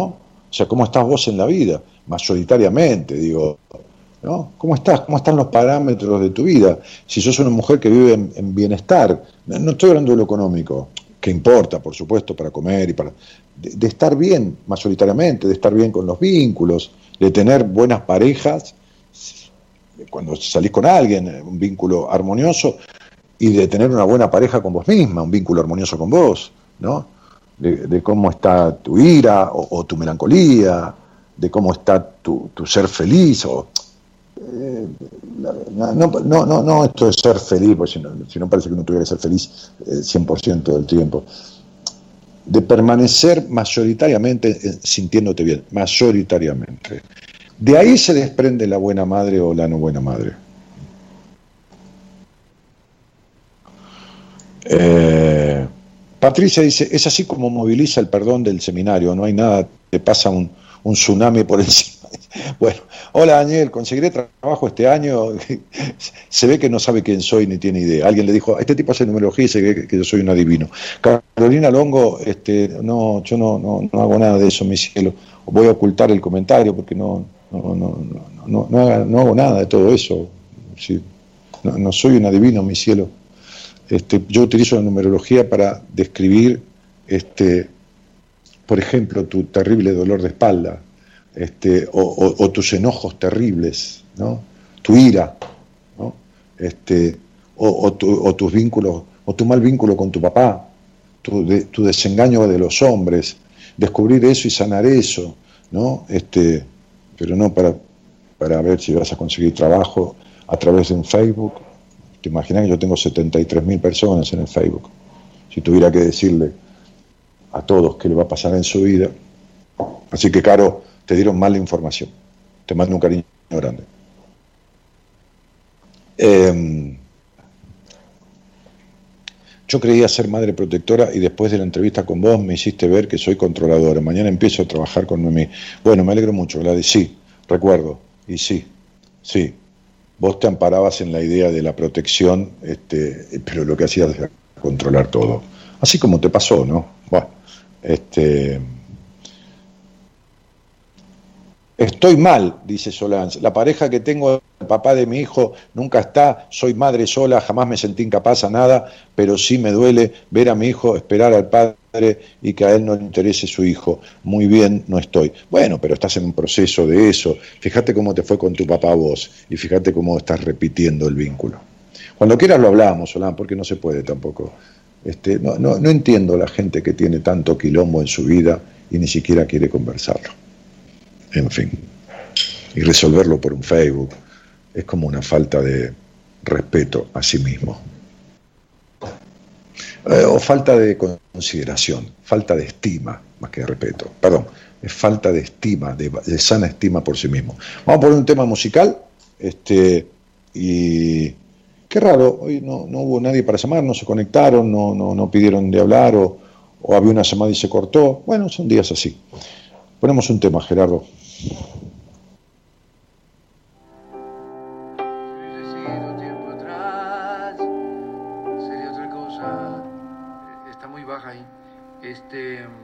Pasa que tiene una modulación en el coro, sube un tono, pero aquí está muy baja, quizás, eh, eh, quizás en fa.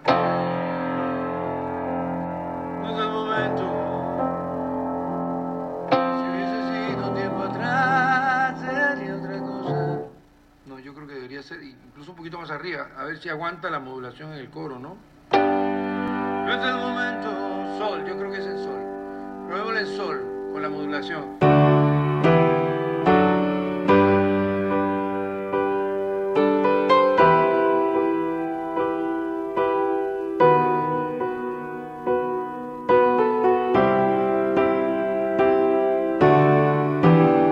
Si hubiese sido tiempo atrás, sería otra cosa. Aunque es difícil de aceptar, lo nuestro es viento. Tú tienes alas para volar, ve mariposa. Toma un respiro y a seguir sin juramentos yo agazapado cuidaré, voy por mis cosas. Este proceso de olvidar ya sé que es lento. No, no es el momento. Si me quisiera más a mí, me quedaría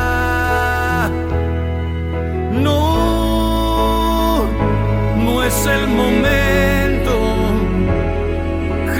He sido tan feliz. ¿Quién lo diría?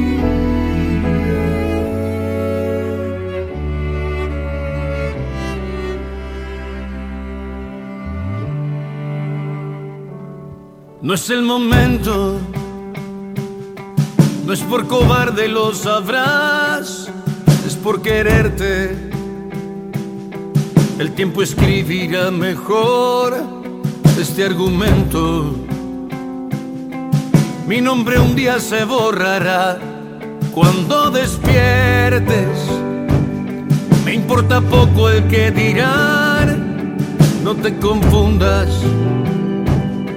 Yo ya fui libre y recorrí, busca tu suerte. Aunque el proceso de olvidar ya sé que es lento.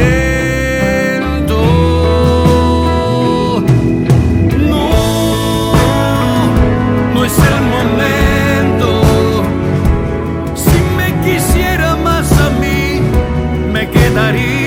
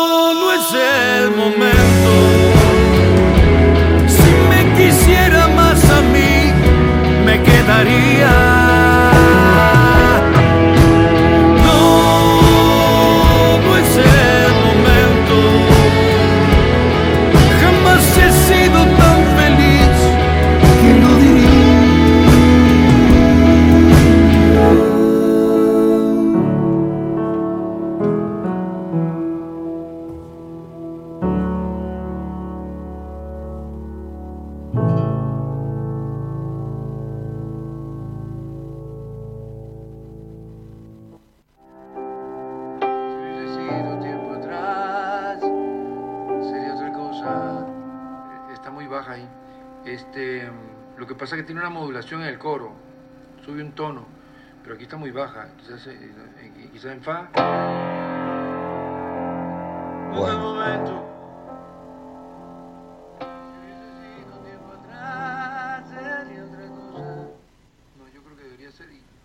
Bueno, dice María Emilia Zanoni, mañana no trabajo y tengo el placer de escucharte. María Lorena dice, yo igual te sigo escuchando. Sí, claro, pero no me escriban ni me pregunten nada porque no se pueden arreglar estas cosas ahí. Es imposible. Corina dice, hola Dani, ¿cómo empezar a reconstruirnos sanamente? ¿Cómo dejar el pasado? ¿Cómo crecer? ¿Cómo avanzar? Estoy completamente desmotivada. Atiendan, ¿eh? Vos fíjate, Cori, ¿cómo, ¿cómo reconstruirse sanamente? ¿Cómo dejar el pasado? ¿Cómo crecer? ¿Cómo avanzar? Estoy completamente desmotivada. O sea, preguntas cómo hacer todo eso y no tenés motivación para hacerlo encima, estás desmotivada. Ahora yo te pregunto, ¿cómo te respondo todo eso? ¿Cómo te digo, en tu caso, cada una de todas esas cosas que tenés desarregladas en tu vida que me planteaste? Porque es personal, íntimo esto, o sea, es, no es que hay una fórmula, viste, qué sé yo, tome agua todos los días que hay que hidratarse. Esa es una fórmula para todo el mundo. No tomas agua, te morís. Eso es para todo el mundo. Ahora, ¿cómo hay una fórmula psicológica, psico, emocional, psicoterapéutica, en general, para todas esas afectaciones que me dijiste? Si yo no hablo con vos, si no sé de dónde viene cada una de estas cuestiones, si no lo trabajo, lo trabajamos juntos, yo o alguien que, que corresponda, por ahí no soy yo, alguien de mi equipo, alguien que vos elijas, qué sé yo. Te entiendo, ¿no? Es como una, como, como una, como una canción desesperada la tuya, ¿no? Este,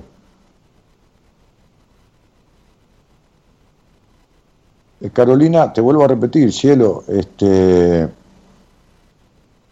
ahí tenés todavía cosas que no le perdonas a tu padre. Bueno, todo esto es un trabajo que tenés que hacer, pues se repite el desengaño de los hombres, este, Sí, claro, tiene que ver con la desconfianza con los hombres, sí, sí. Y con todas las decepciones, sí, Carolina, pero ¿qué, gano yo con decirte eso? Ya te lo dije antes. Ya ves que sin, sin hablar con vos ya te dije cosas. ¿Y, y cómo crees que te la resuelva? Que te mando una pastilla mágica, mi cielo. ¿Entendés? Este, Charito Pérez Moreira dice, fue muy grato compartir con todo el staff de tu equipo, un abrazo enorme. Claro, ya estuvo en uno de los seminarios. Este, los seminarios son para aprender a utilizar herramientas que se pueden poner en práctica para empezar a ver cambios. Uno de ellos es aprender a quererse, aceptarse. Yo volvería a hacer un seminario con ustedes, pero puedo hacer cambios ya que aprendí a reconocer cuando estoy yendo por sendas escabrosas. Espero volver a hacer otro seminario. Sí, por supuesto, pero primero tenemos que pasar esta pandemia y, y volver a reunirnos, ¿no? Porque en este estado, vos sabés, cariño, la cercanía, el cuidado que ponemos de todo el equipo, la gente que viene del seminario, la dedicación en cada momento, desde el desayuno hasta cuando se van a dormir, este, el trabajo que se hace durante todo el día, y, es imposible en esta situación pandémica, ¿no? Porque ese seminario teniendo que conservar distancia social y todo no sirve para nada. bueno, este, en fin, qué sé yo tiene podrido todo este quilombo. Como a todos, no, no, no, no. No hay nadie que no esté padeciendo de una o de otra manera de todo esto. Qué sé yo. En fin. Bueno, este. A ver, que me perdí. Viviana Díaz dice, Ani, buenas noches, te admiro mucho, saludos desde Concepción, Tucumán. Bueno, Vivi, gracias, gracias por la compañía. Laura Villagra, dice Dani, saludos desde Catamarca, gracias Laura. Este, eh, creo que Luciana Perrone pedía a Ricardo Montanero, algo así. Bueno, muy bien. Muñoz Cardona que dice, ¿cómo van a ser feliz con otra persona si no son felices consigo mismos? Y sí, un poco de eso, ¿no? Y recién Gerardo me decía, Claro, lo que pasa es que cuando uno toca un tema como el que yo toqué hoy en la apertura, este, da miedo, da mucho miedo, porque da miedo ser un hijo, reconocer en una charla este, ser un hijo que padeció ese tipo de cosas, pero más miedo da darse cuenta que uno se está haciendo lo mismo o que es un padre o una madre que está haciendo lo mismo que le hicieron, ¿no? Este, pero bueno, en fin. Eh, hola, buenas noches. Hola, buenas noches. ¿Cómo estás, Dani? Bien, querido, bien. ¿Cómo estás vos? Bien, acá estaba estudiando y bueno, escuchando el programa y justo agarré el tema que estabas tratando sobre las elecciones de los padres, sobre los hijos. Ah, sí, claro, la influencia. Che, este, ¿y, y, de dónde sos? Mira, yo soy de Jujuy y estoy estudiando acá en Córdoba. Estudio licenciatura en ah. psicología hace un ¿Cómo? tiempo. ¿Qué estudias? Hice un seminario con vos cuando fuiste a Jujuy, ahí en el hotel no, No, hiciste, hiciste un taller.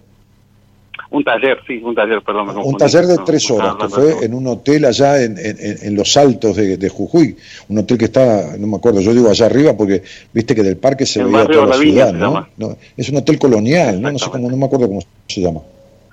Sí, Altos La Viña. ¿Cómo se llama? Hotel Altos La Viña.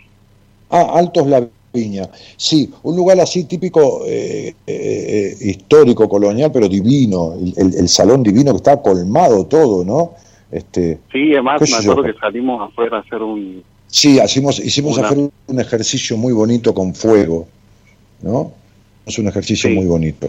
Este, que no digamos de qué, pero, pero, pero que ya estaba anocheciendo, era de noche ya cuando salimos, al parque que estaba al lado de, al, lado del salón de fiestas del hotel que estaba llenísimo, porque creo que había como tres puertas laterales que abrimos todo para que salieran, había más de 200 personas. Sí, una experiencia muy linda, la verdad que no me arrepiento de, del taller. Sí, ¿y, qué estás estudiando? Eh, licenciatura en psicología. Ah, mira, este, ¿y, por dónde andás en la carrera? Eh, estoy en primer año. Ah, en primer año.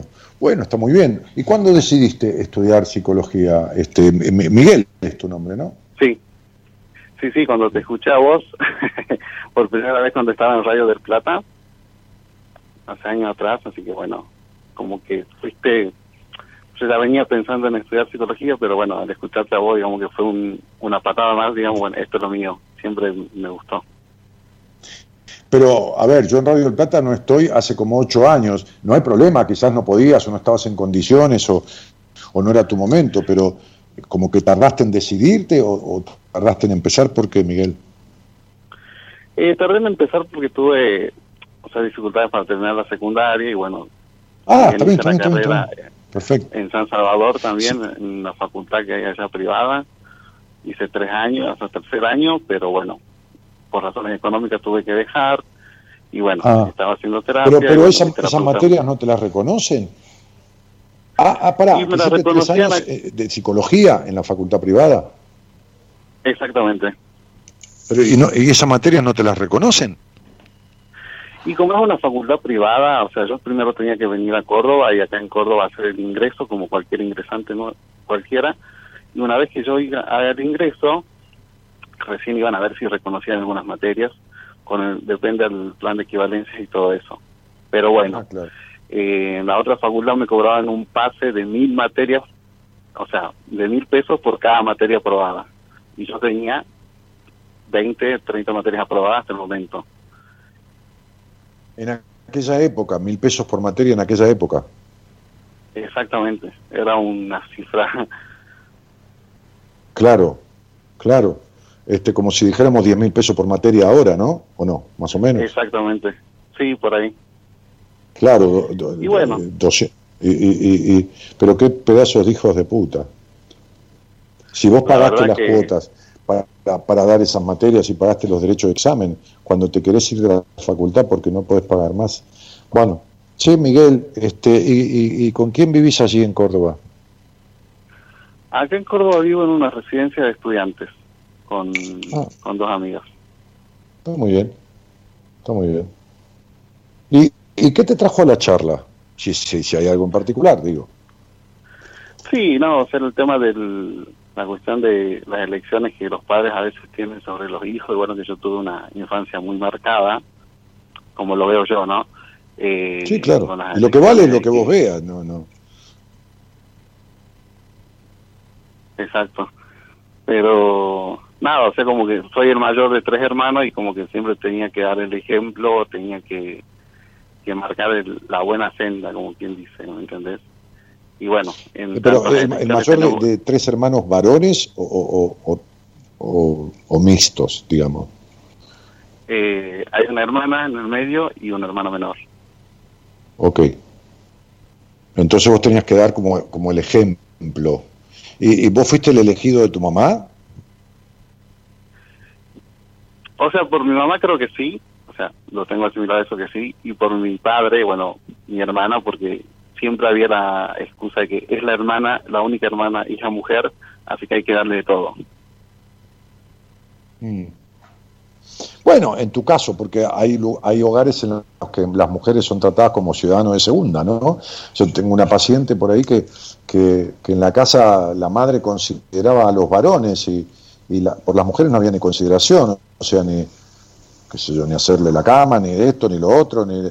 ¿Entendés? La, la tarea de Cenicienta le tocaba a las mujeres y los varones eran príncipes. Claro, bueno, como, como decís vos, eh, en mi caso en particular, bueno... Claro, claro, sí, tu caso, tu caso. Este, bueno, y, a ver, sí, eras el elegido mamá, eso está claro aquí en tu, en tu nombre y toda tu fecha, pero... Y, y, qué crees que pasó con esta cuestión de, de, ser el mayor y en, en, qué crees que te afecta hoy en día, ¿no? Y hoy en día me afecta, digamos, porque todas las decisiones que pasan ahora por casa eh, pasan por mí también, o sea, me consultan a mí, o sea, siempre tengo que postergar cosas para ellos y cuando se trata de mí, como que bueno, ah, sí, está ahí, ya está, digamos, no le dan importancia. Ajá. O sea, como que yo siempre tengo que estar para ellos incondicional, pero cuando yo necesito, eh, no dan el 100% como yo lo doy para ellos. Me ha sido, me, me, una paciente mía del Chaco, de, hace muchos años, que, que, también vino a uno de los seminarios, no, taller, sino un seminario, vino a Buenos Aires de tres días, cuando ya era paciente mía, este, que el padre, cuando era chica, chica digamos de 13, 14 años, 15, cuando uno está en secundaria, le dijo, vos tenés que ser abogada y salvar a la familia. Mirá el mandato, ¿no? este, un hogar bastante modesto, digamos, ¿no? Humilde, en el mejor sentido de la palabra. Este, vos tenés que ser abogada, tenés que ser abogada y salvar a la familia. Bueno, ella empezó abogacía, no recuerdo si duró un poquitito o algo de tiempo, este, dejó y se convirtió y se fue a estudiar danzas. ¿Te imaginas cuando un padre determina que seas abogado y vos te vas a estudiar danzas? Se recibió de profesora de danzas, estudió como 3, 4 años. Este, el padre no fue a verla el día de su graduación, digamos, ¿no? Cuando, cuando se graduaba como profesora en danzas y todo eso, no, no, ni siquiera fue a verla. Este, no, me, haces acordar por esto de tenés, ¿no? Pero, pero eh, vos fíjate cuando vos decís, yo tengo que estar en todas las decisiones, yo tengo que... ¿Quién te dijo eso? ¿Quién te dijo que vos tenés que... A los 30 años que vos tenés, vos no tenés que nada, lo haces porque querés. Claro, también es una elección mía, como que ya me... No, no, no, espera, espera, espera, espera, espera, No, espera porque de ahí le está cerrando. Vos, vos, querés ser psicólogo, ¿entendés? ¿Cómo vas a decir también es una elección mía? No, únicamente es una elección tuya. ¿De qué me estás hablando? Si yo te digo, el, el, el, domingo voy a ir a la cancha, dale, acompáñame, ¿no? Estoy como medio insinuándote o decidiendo, che, el domingo a qué entrábamos a la cancha. Si vos venís es una decisión tuya, no también es una decisión tuya. Vos podés decirme no. ¿Me entendés? Sí, sí. Bueno. Entonces, eh, hace un rato un amigo eh, que su hija alquiló una quinta este, y lo invitó para que fuera, eh, con su, invitó a su padre a su madre, la, hija alquiló con su marido y, su, y el hijo una quinta. Entonces me mandó una foto, me dijo, ya estoy instalado en la quinta. Entonces le dije, uy, bárbaro, un capo, un lujo, qué sé yo. Entonces me puso Benite.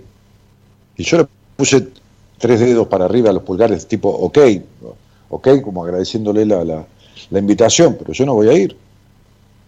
Él me dijo, venite, no, me dijo, che, ¿querés venir? No, no, venite, digo, ya, como ya lo da por hecho, y yo no voy a ir, pero no por nada, por despreciarlo, pues yo no voy a ir. Si él estuviera solo, él tiene mi edad, es un tipo que si está contagiado de, a esta edad te contagias de este coronavirus, no, no puede ser que seas asintomático, muy difícil, pero, pero está, está la hija, por ahí voy un domingo que yo tengo libre con mi mujer y que sé yo quién está y que no, tengo ganas, ¿entendés?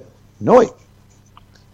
Es tu decisión meterte en la decisión de tus padres. Vos sos el otro hombre de tu mamá. Vos seguís siendo el marido de tu madre. Vos fíjate los conflictos vinculares que tenés. Vos fuiste un tipo abusado en tu crianza. Vos tuviste un abuso emocional. Vos creciste antes de tiempo. Vos sos un niño sobreadaptado que perdió su infancia porque fuiste el hombrecito de una madre melancólica e infeliz. El hombrecito de una madre infeliz. Y ser el proveedor de felicidad de una madre infeliz da un esfuerzo terrible. Ser el padre de los padres produce un esfuerzo terrible. Por eso vos te abortás. De una u otra manera terminás abortándote las cuestiones, ¿entendés? Porque estás escindido ¿no? O sea, hay una decisión, vos que estudias psicología, que es una decisión patológica, ¿no? Este, psicopatológica, que es la psicosis, la esquizofrenia. vos, no, para nada estás en esa línea, pero estás escindido emocionalmente. Vos estás total y absolutamente separado del niño que fuiste. Porque el niño que fuiste quedó en tu historia, eh, apenas pudo ser un poquitito niño y ya pasó a ser un hombrecito, pegó un salto cuantitativo, creciste antes de tiempo en un hogar oscuro, en un hogar infeliz, eh, en un hogar que no propiciaba esto del disfrute, Miguel. Entonces, Más la infancia la pasé con mis abuelos, no el 100% con mis viejos. Recién a los 10 años me fui a vivir con mis padres. Está bien, pero donde fuera que creciste, si con tus abuelos, con tus padres, esta fue la crianza que tuviste, ¿entendés? Una crianza de un niño retraído, aislado, este, este, eh, eh, en el sentido de, de, las etapas medianamente lógicas, porque nada es perfecto de su desarrollo eh, de, en la infancia, ¿no? que uno es bebé, después es niño, pues es nene, es prepuber, puber, preadolescente vos, seguís a los treinta y pico de años viviendo a, mil kilómetros, no importa, este, siendo el, tipo, el mismo tipo exigente, un exigente, un exigido, exigido y exigente, con vos mismo, con los demás, este, y, ocupando un rol que ocupás porque se te da la gana, Miguel, porque vos querés. Mirá, yo tenía un paciente que tiene una, tiene una empresa, ¿no? Una empresa médica. Este, entonces tenía a su hermano, un, hermano a cuestas, digamos, ¿no? Él es de una provincia del norte, ¿no? Este, y, su hermano, él vino a, Buenos Aires, estudió, se licenció, bueno, armó una empresa este, de, servicio, de prestación de servicios médicos. Y, vino su hermano y lo puso de administrativo. Cargó con el hermano, cargó con el hermano. Este, un día decidió rotarlo al hermano, y sacarle un trabajo que tenía este, y, y, cierta cuestión, este, y lo llamó, lo llamó la madre desde allá de su provincia y le dijo, ¿cómo hiciste esto con tu hermano? ¿Por qué lo sacaste? ¿Lo vas a volver a su lugar? ¿Que esto, que lo otro? en una empresa que la madre no tiene nada que ver, ni tiene idea, ni, ni, que no sé si alguna vez vino a Buenos Aires y si alguna vez estuvo en la empresa de él, ni tiene idea de cómo carajo se maneja. Y le dio la orden, y este tipo, con cuarenta y pico de años, casi cincuenta, y tres hijos, le hizo caso a la madre.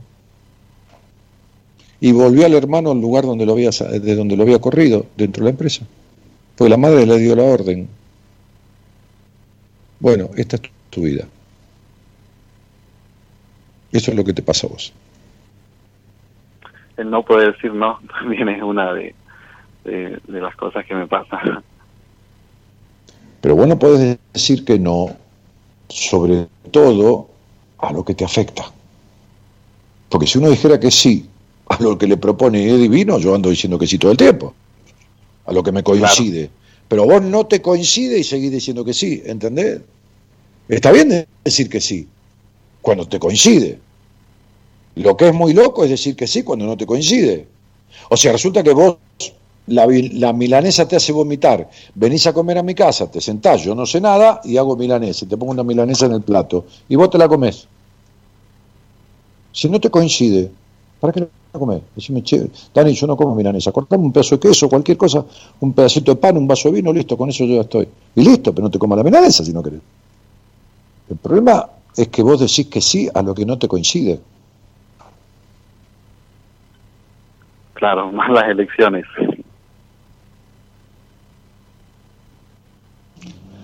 No, decisiones contradictorias. Cuando uno dice que lo que quiere es una cosa, pero hace lo contrario, lo que quiere es lo que hace, no lo que dice. Vos lo que querés es seguir metido en el matrimonio de tus padres. Eso es lo que querés. No, Dani, yo no quiero. Sí, porque lo que uno quiere es lo que hace. ¿Estamos, ¿Entendés lo que te quiero decir? Sí, totalmente. Totalmente. Claro, ahora vos imagínate que te recibís de psicólogo. Entonces viene, van a venir pacientes a atenderse. Un tipo con un Edipo, como el que vos tenés con tu madre, un tipo con, un hogar este, este, este, prevaleciente maternalmente, porque tu madre fue quien manejó todo, por víctima, por fálica, la que manejó todo. Entonces con un padre desdibujado, ¿eh? o una mina, viene a verte, ¿no? Este, con problemas de necesidad de aprobación, con problemas de vacío del alma, sobre exigencia. Esto, ¿me puedes decir cómo carajo se lo vas a arreglar y de dónde vas a sacar el, las técnicas, formas para resolverlo, ayudarle a que el otro lo resuelva, si vos no lo podés resolver en vos mismo?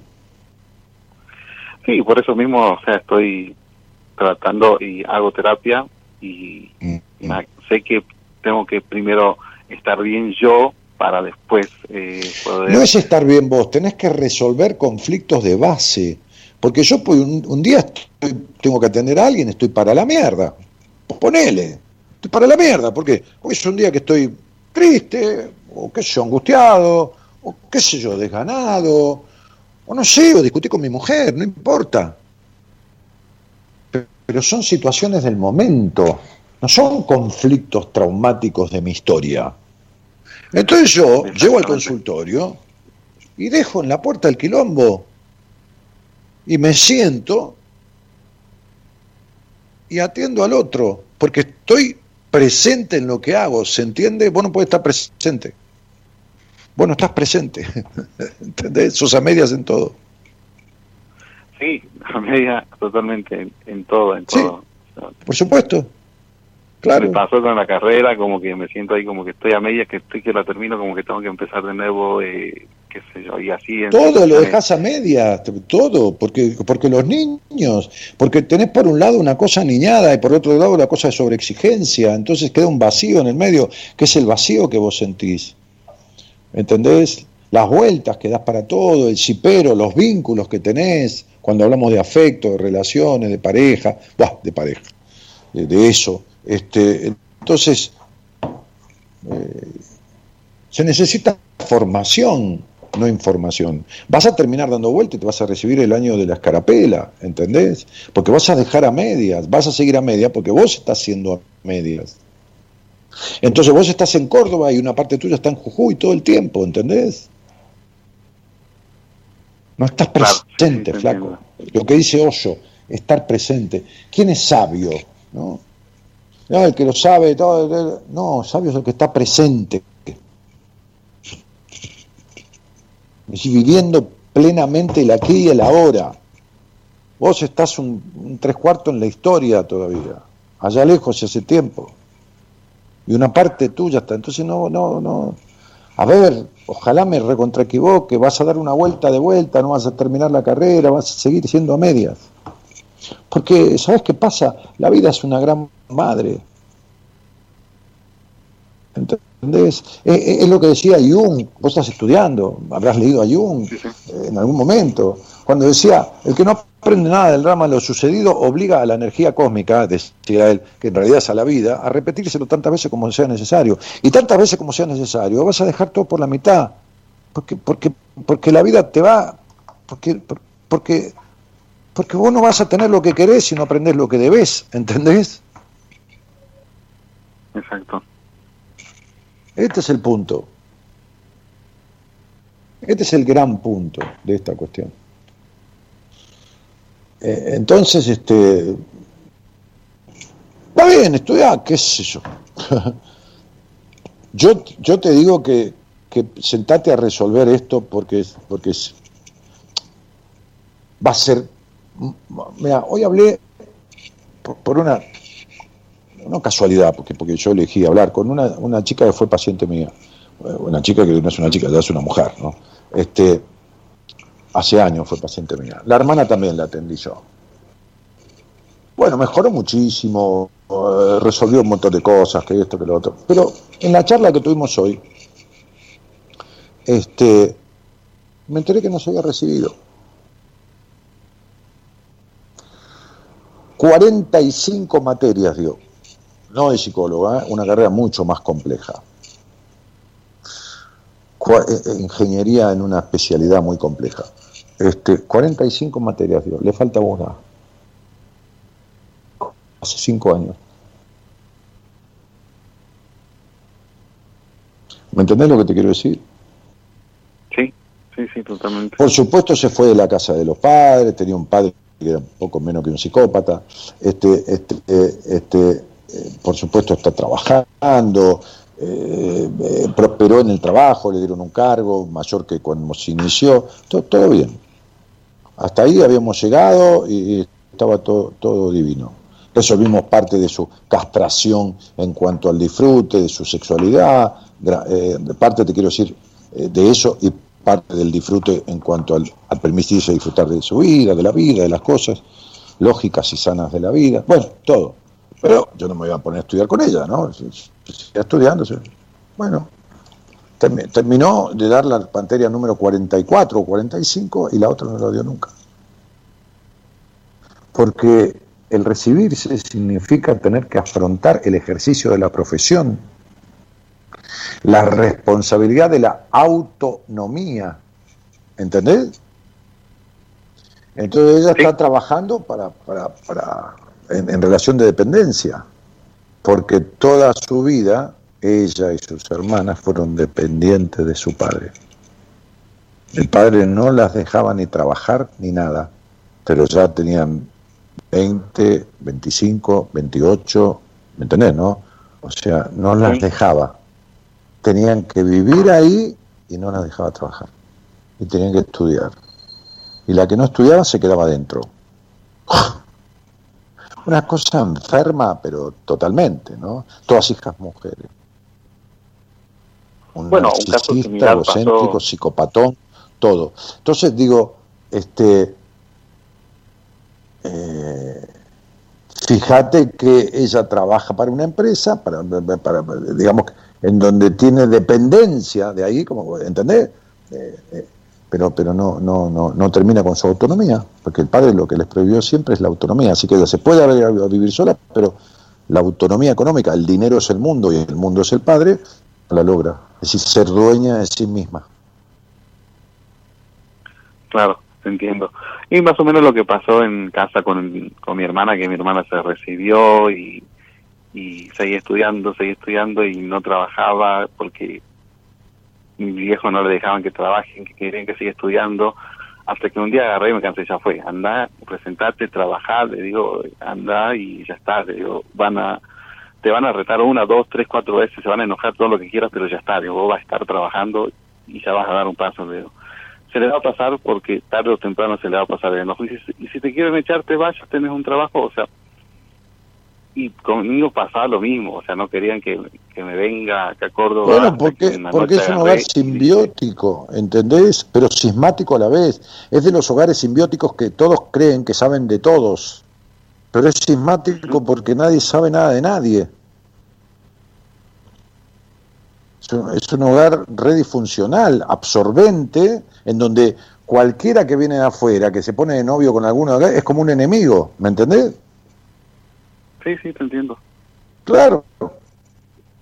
Bueno, eso, eso, ese es el abuso. Es una cosa, a ver, que no lo hacen a propósito tus viejos, pero es psicológicamente perversa, no perversa de la criminología, del derecho penal, sino psicológicamente perverso, ¿entendés? Porque además el sobreprotegido termina creyéndose un inútil. Siempre se cree un inútil el sobreprotegido. ¿Por qué? Y porque siente que todo le tiene que ser dado, que no servía para procurárselo solo.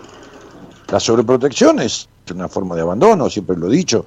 Entonces, sí, digo, y bueno, entonces sentate a, arreglar estos conflictos y, y terminá con esta cosa de, vos, fijate, es un tipo de 32 años y, y, te justificás como un niño, viste que los chicos se justifican. No, mamá, yo tuve que ir porque Pedrito me dijo que, que si no iba me, me, me mataba. Entonces decís, che, yo tengo que, que, intervenir en las decisiones de la casa de mis padres.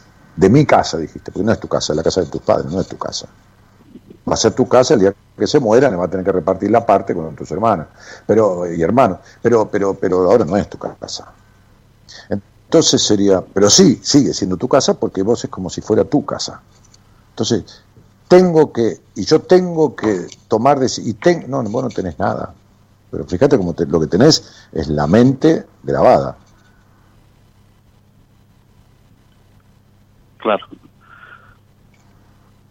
Claro, con un hogar, con un hogar disfuncional que de, desató e implantó roles en vos que no te corresponden.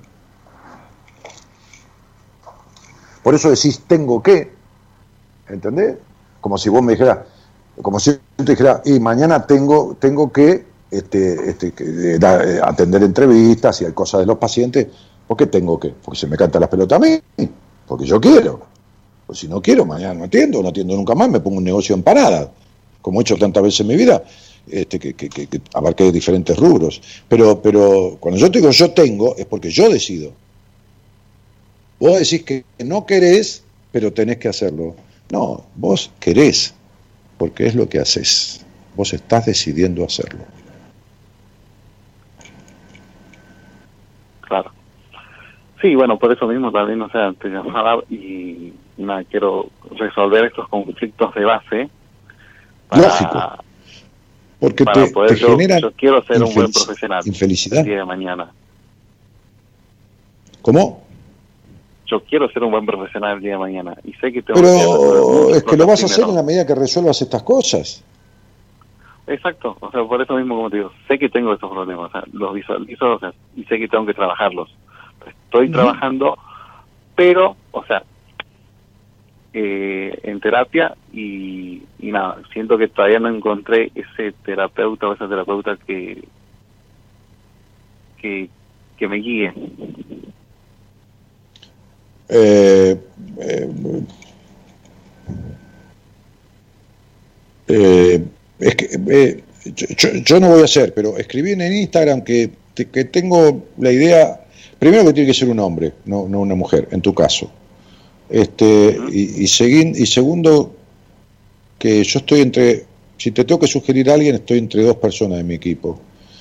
Eh, pero escribime en mi Instagram, mañana, pasado mañana, decime quién sos, soy Miguel de, de Jujuy, que estoy de psicología en Córdoba, decime ya, me voy a acordar al toque, y yo te doy lo que me parece que es este el dato. De, de, de porque tengo un tipo tengo diferentes clases de, de, enfoque sobre por dónde encararlo.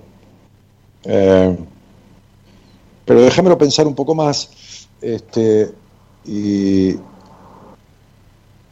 y, yo, y, yo te lo digo, y, y, en todo caso, por las dudas, agarrá esta, esta conversación que hemos tenido, eh, grabala y, y se la das al terapeuta si, si estás de acuerdo cuando, cuando yo te indique a alguien de, de ir con ese alguien, eh, por lo menos a, en principio, y le das esta conversación, que le va a servir para como la gran base disparadora, como una derivación, ¿entendés? Totalmente. sí, sí. Claro, como yo no te atendí en una entrevista, si fuera una entrevista, yo agarro el WhatsApp o te digo escribime dentro de dos días mi celular y, y- y pienso y después agarro el WhatsApp y le explico todo el caso.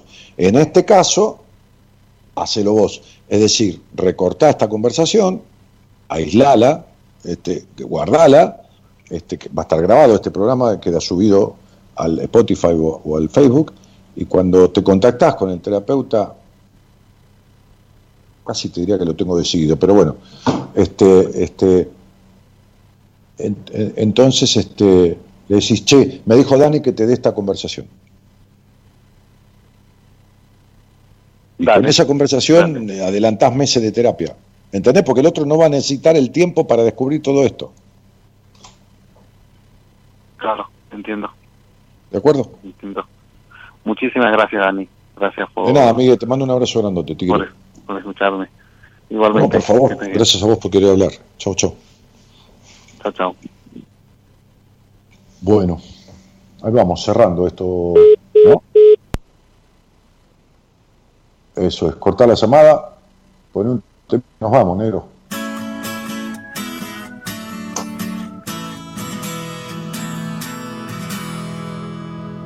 Quiero congelar este momento, que todo sea perfecto como lo vi al nacer y no pensar jamás en lo que pudo ser.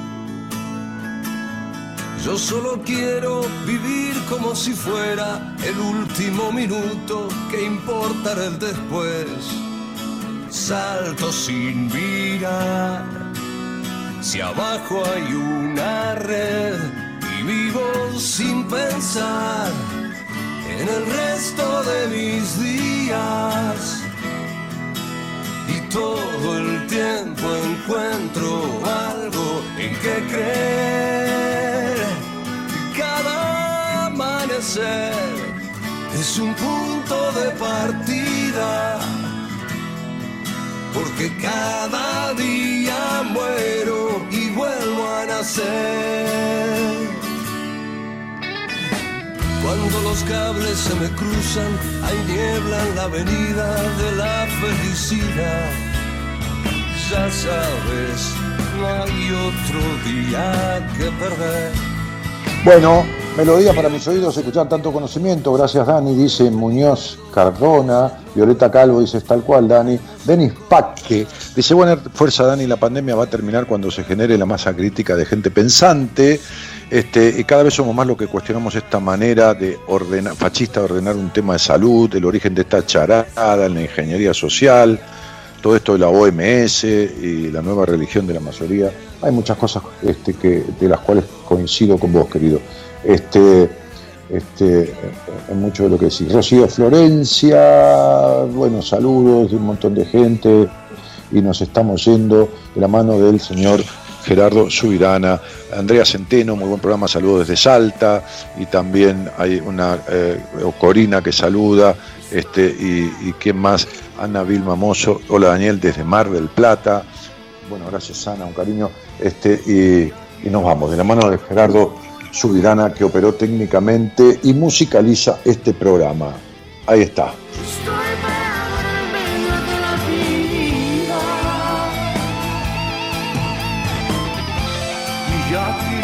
Siento muy muy bien vivo sin pensar en el resto de mis días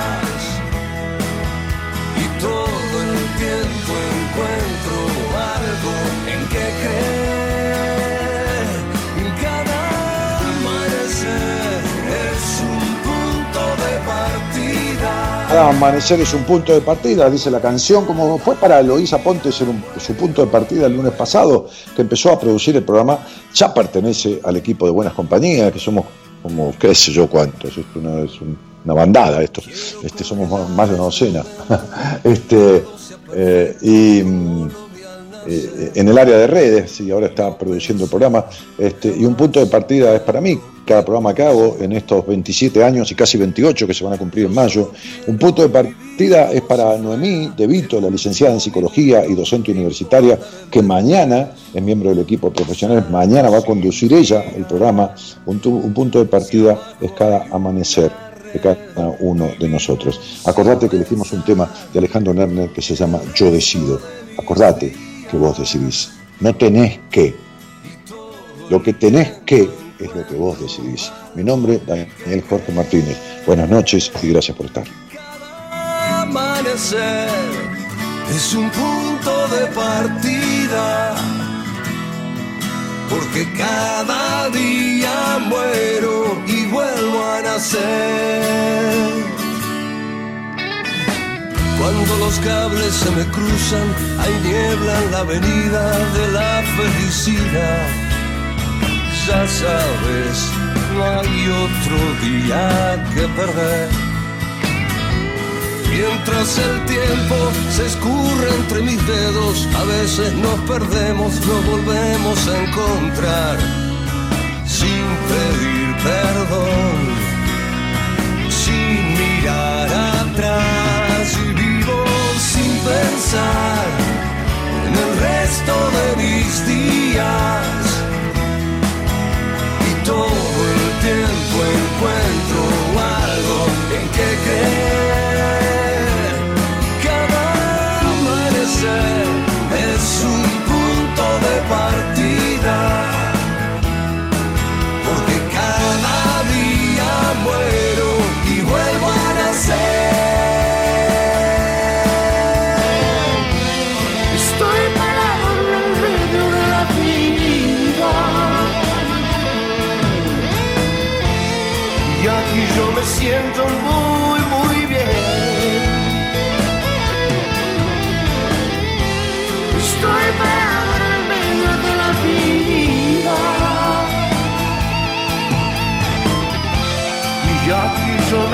Me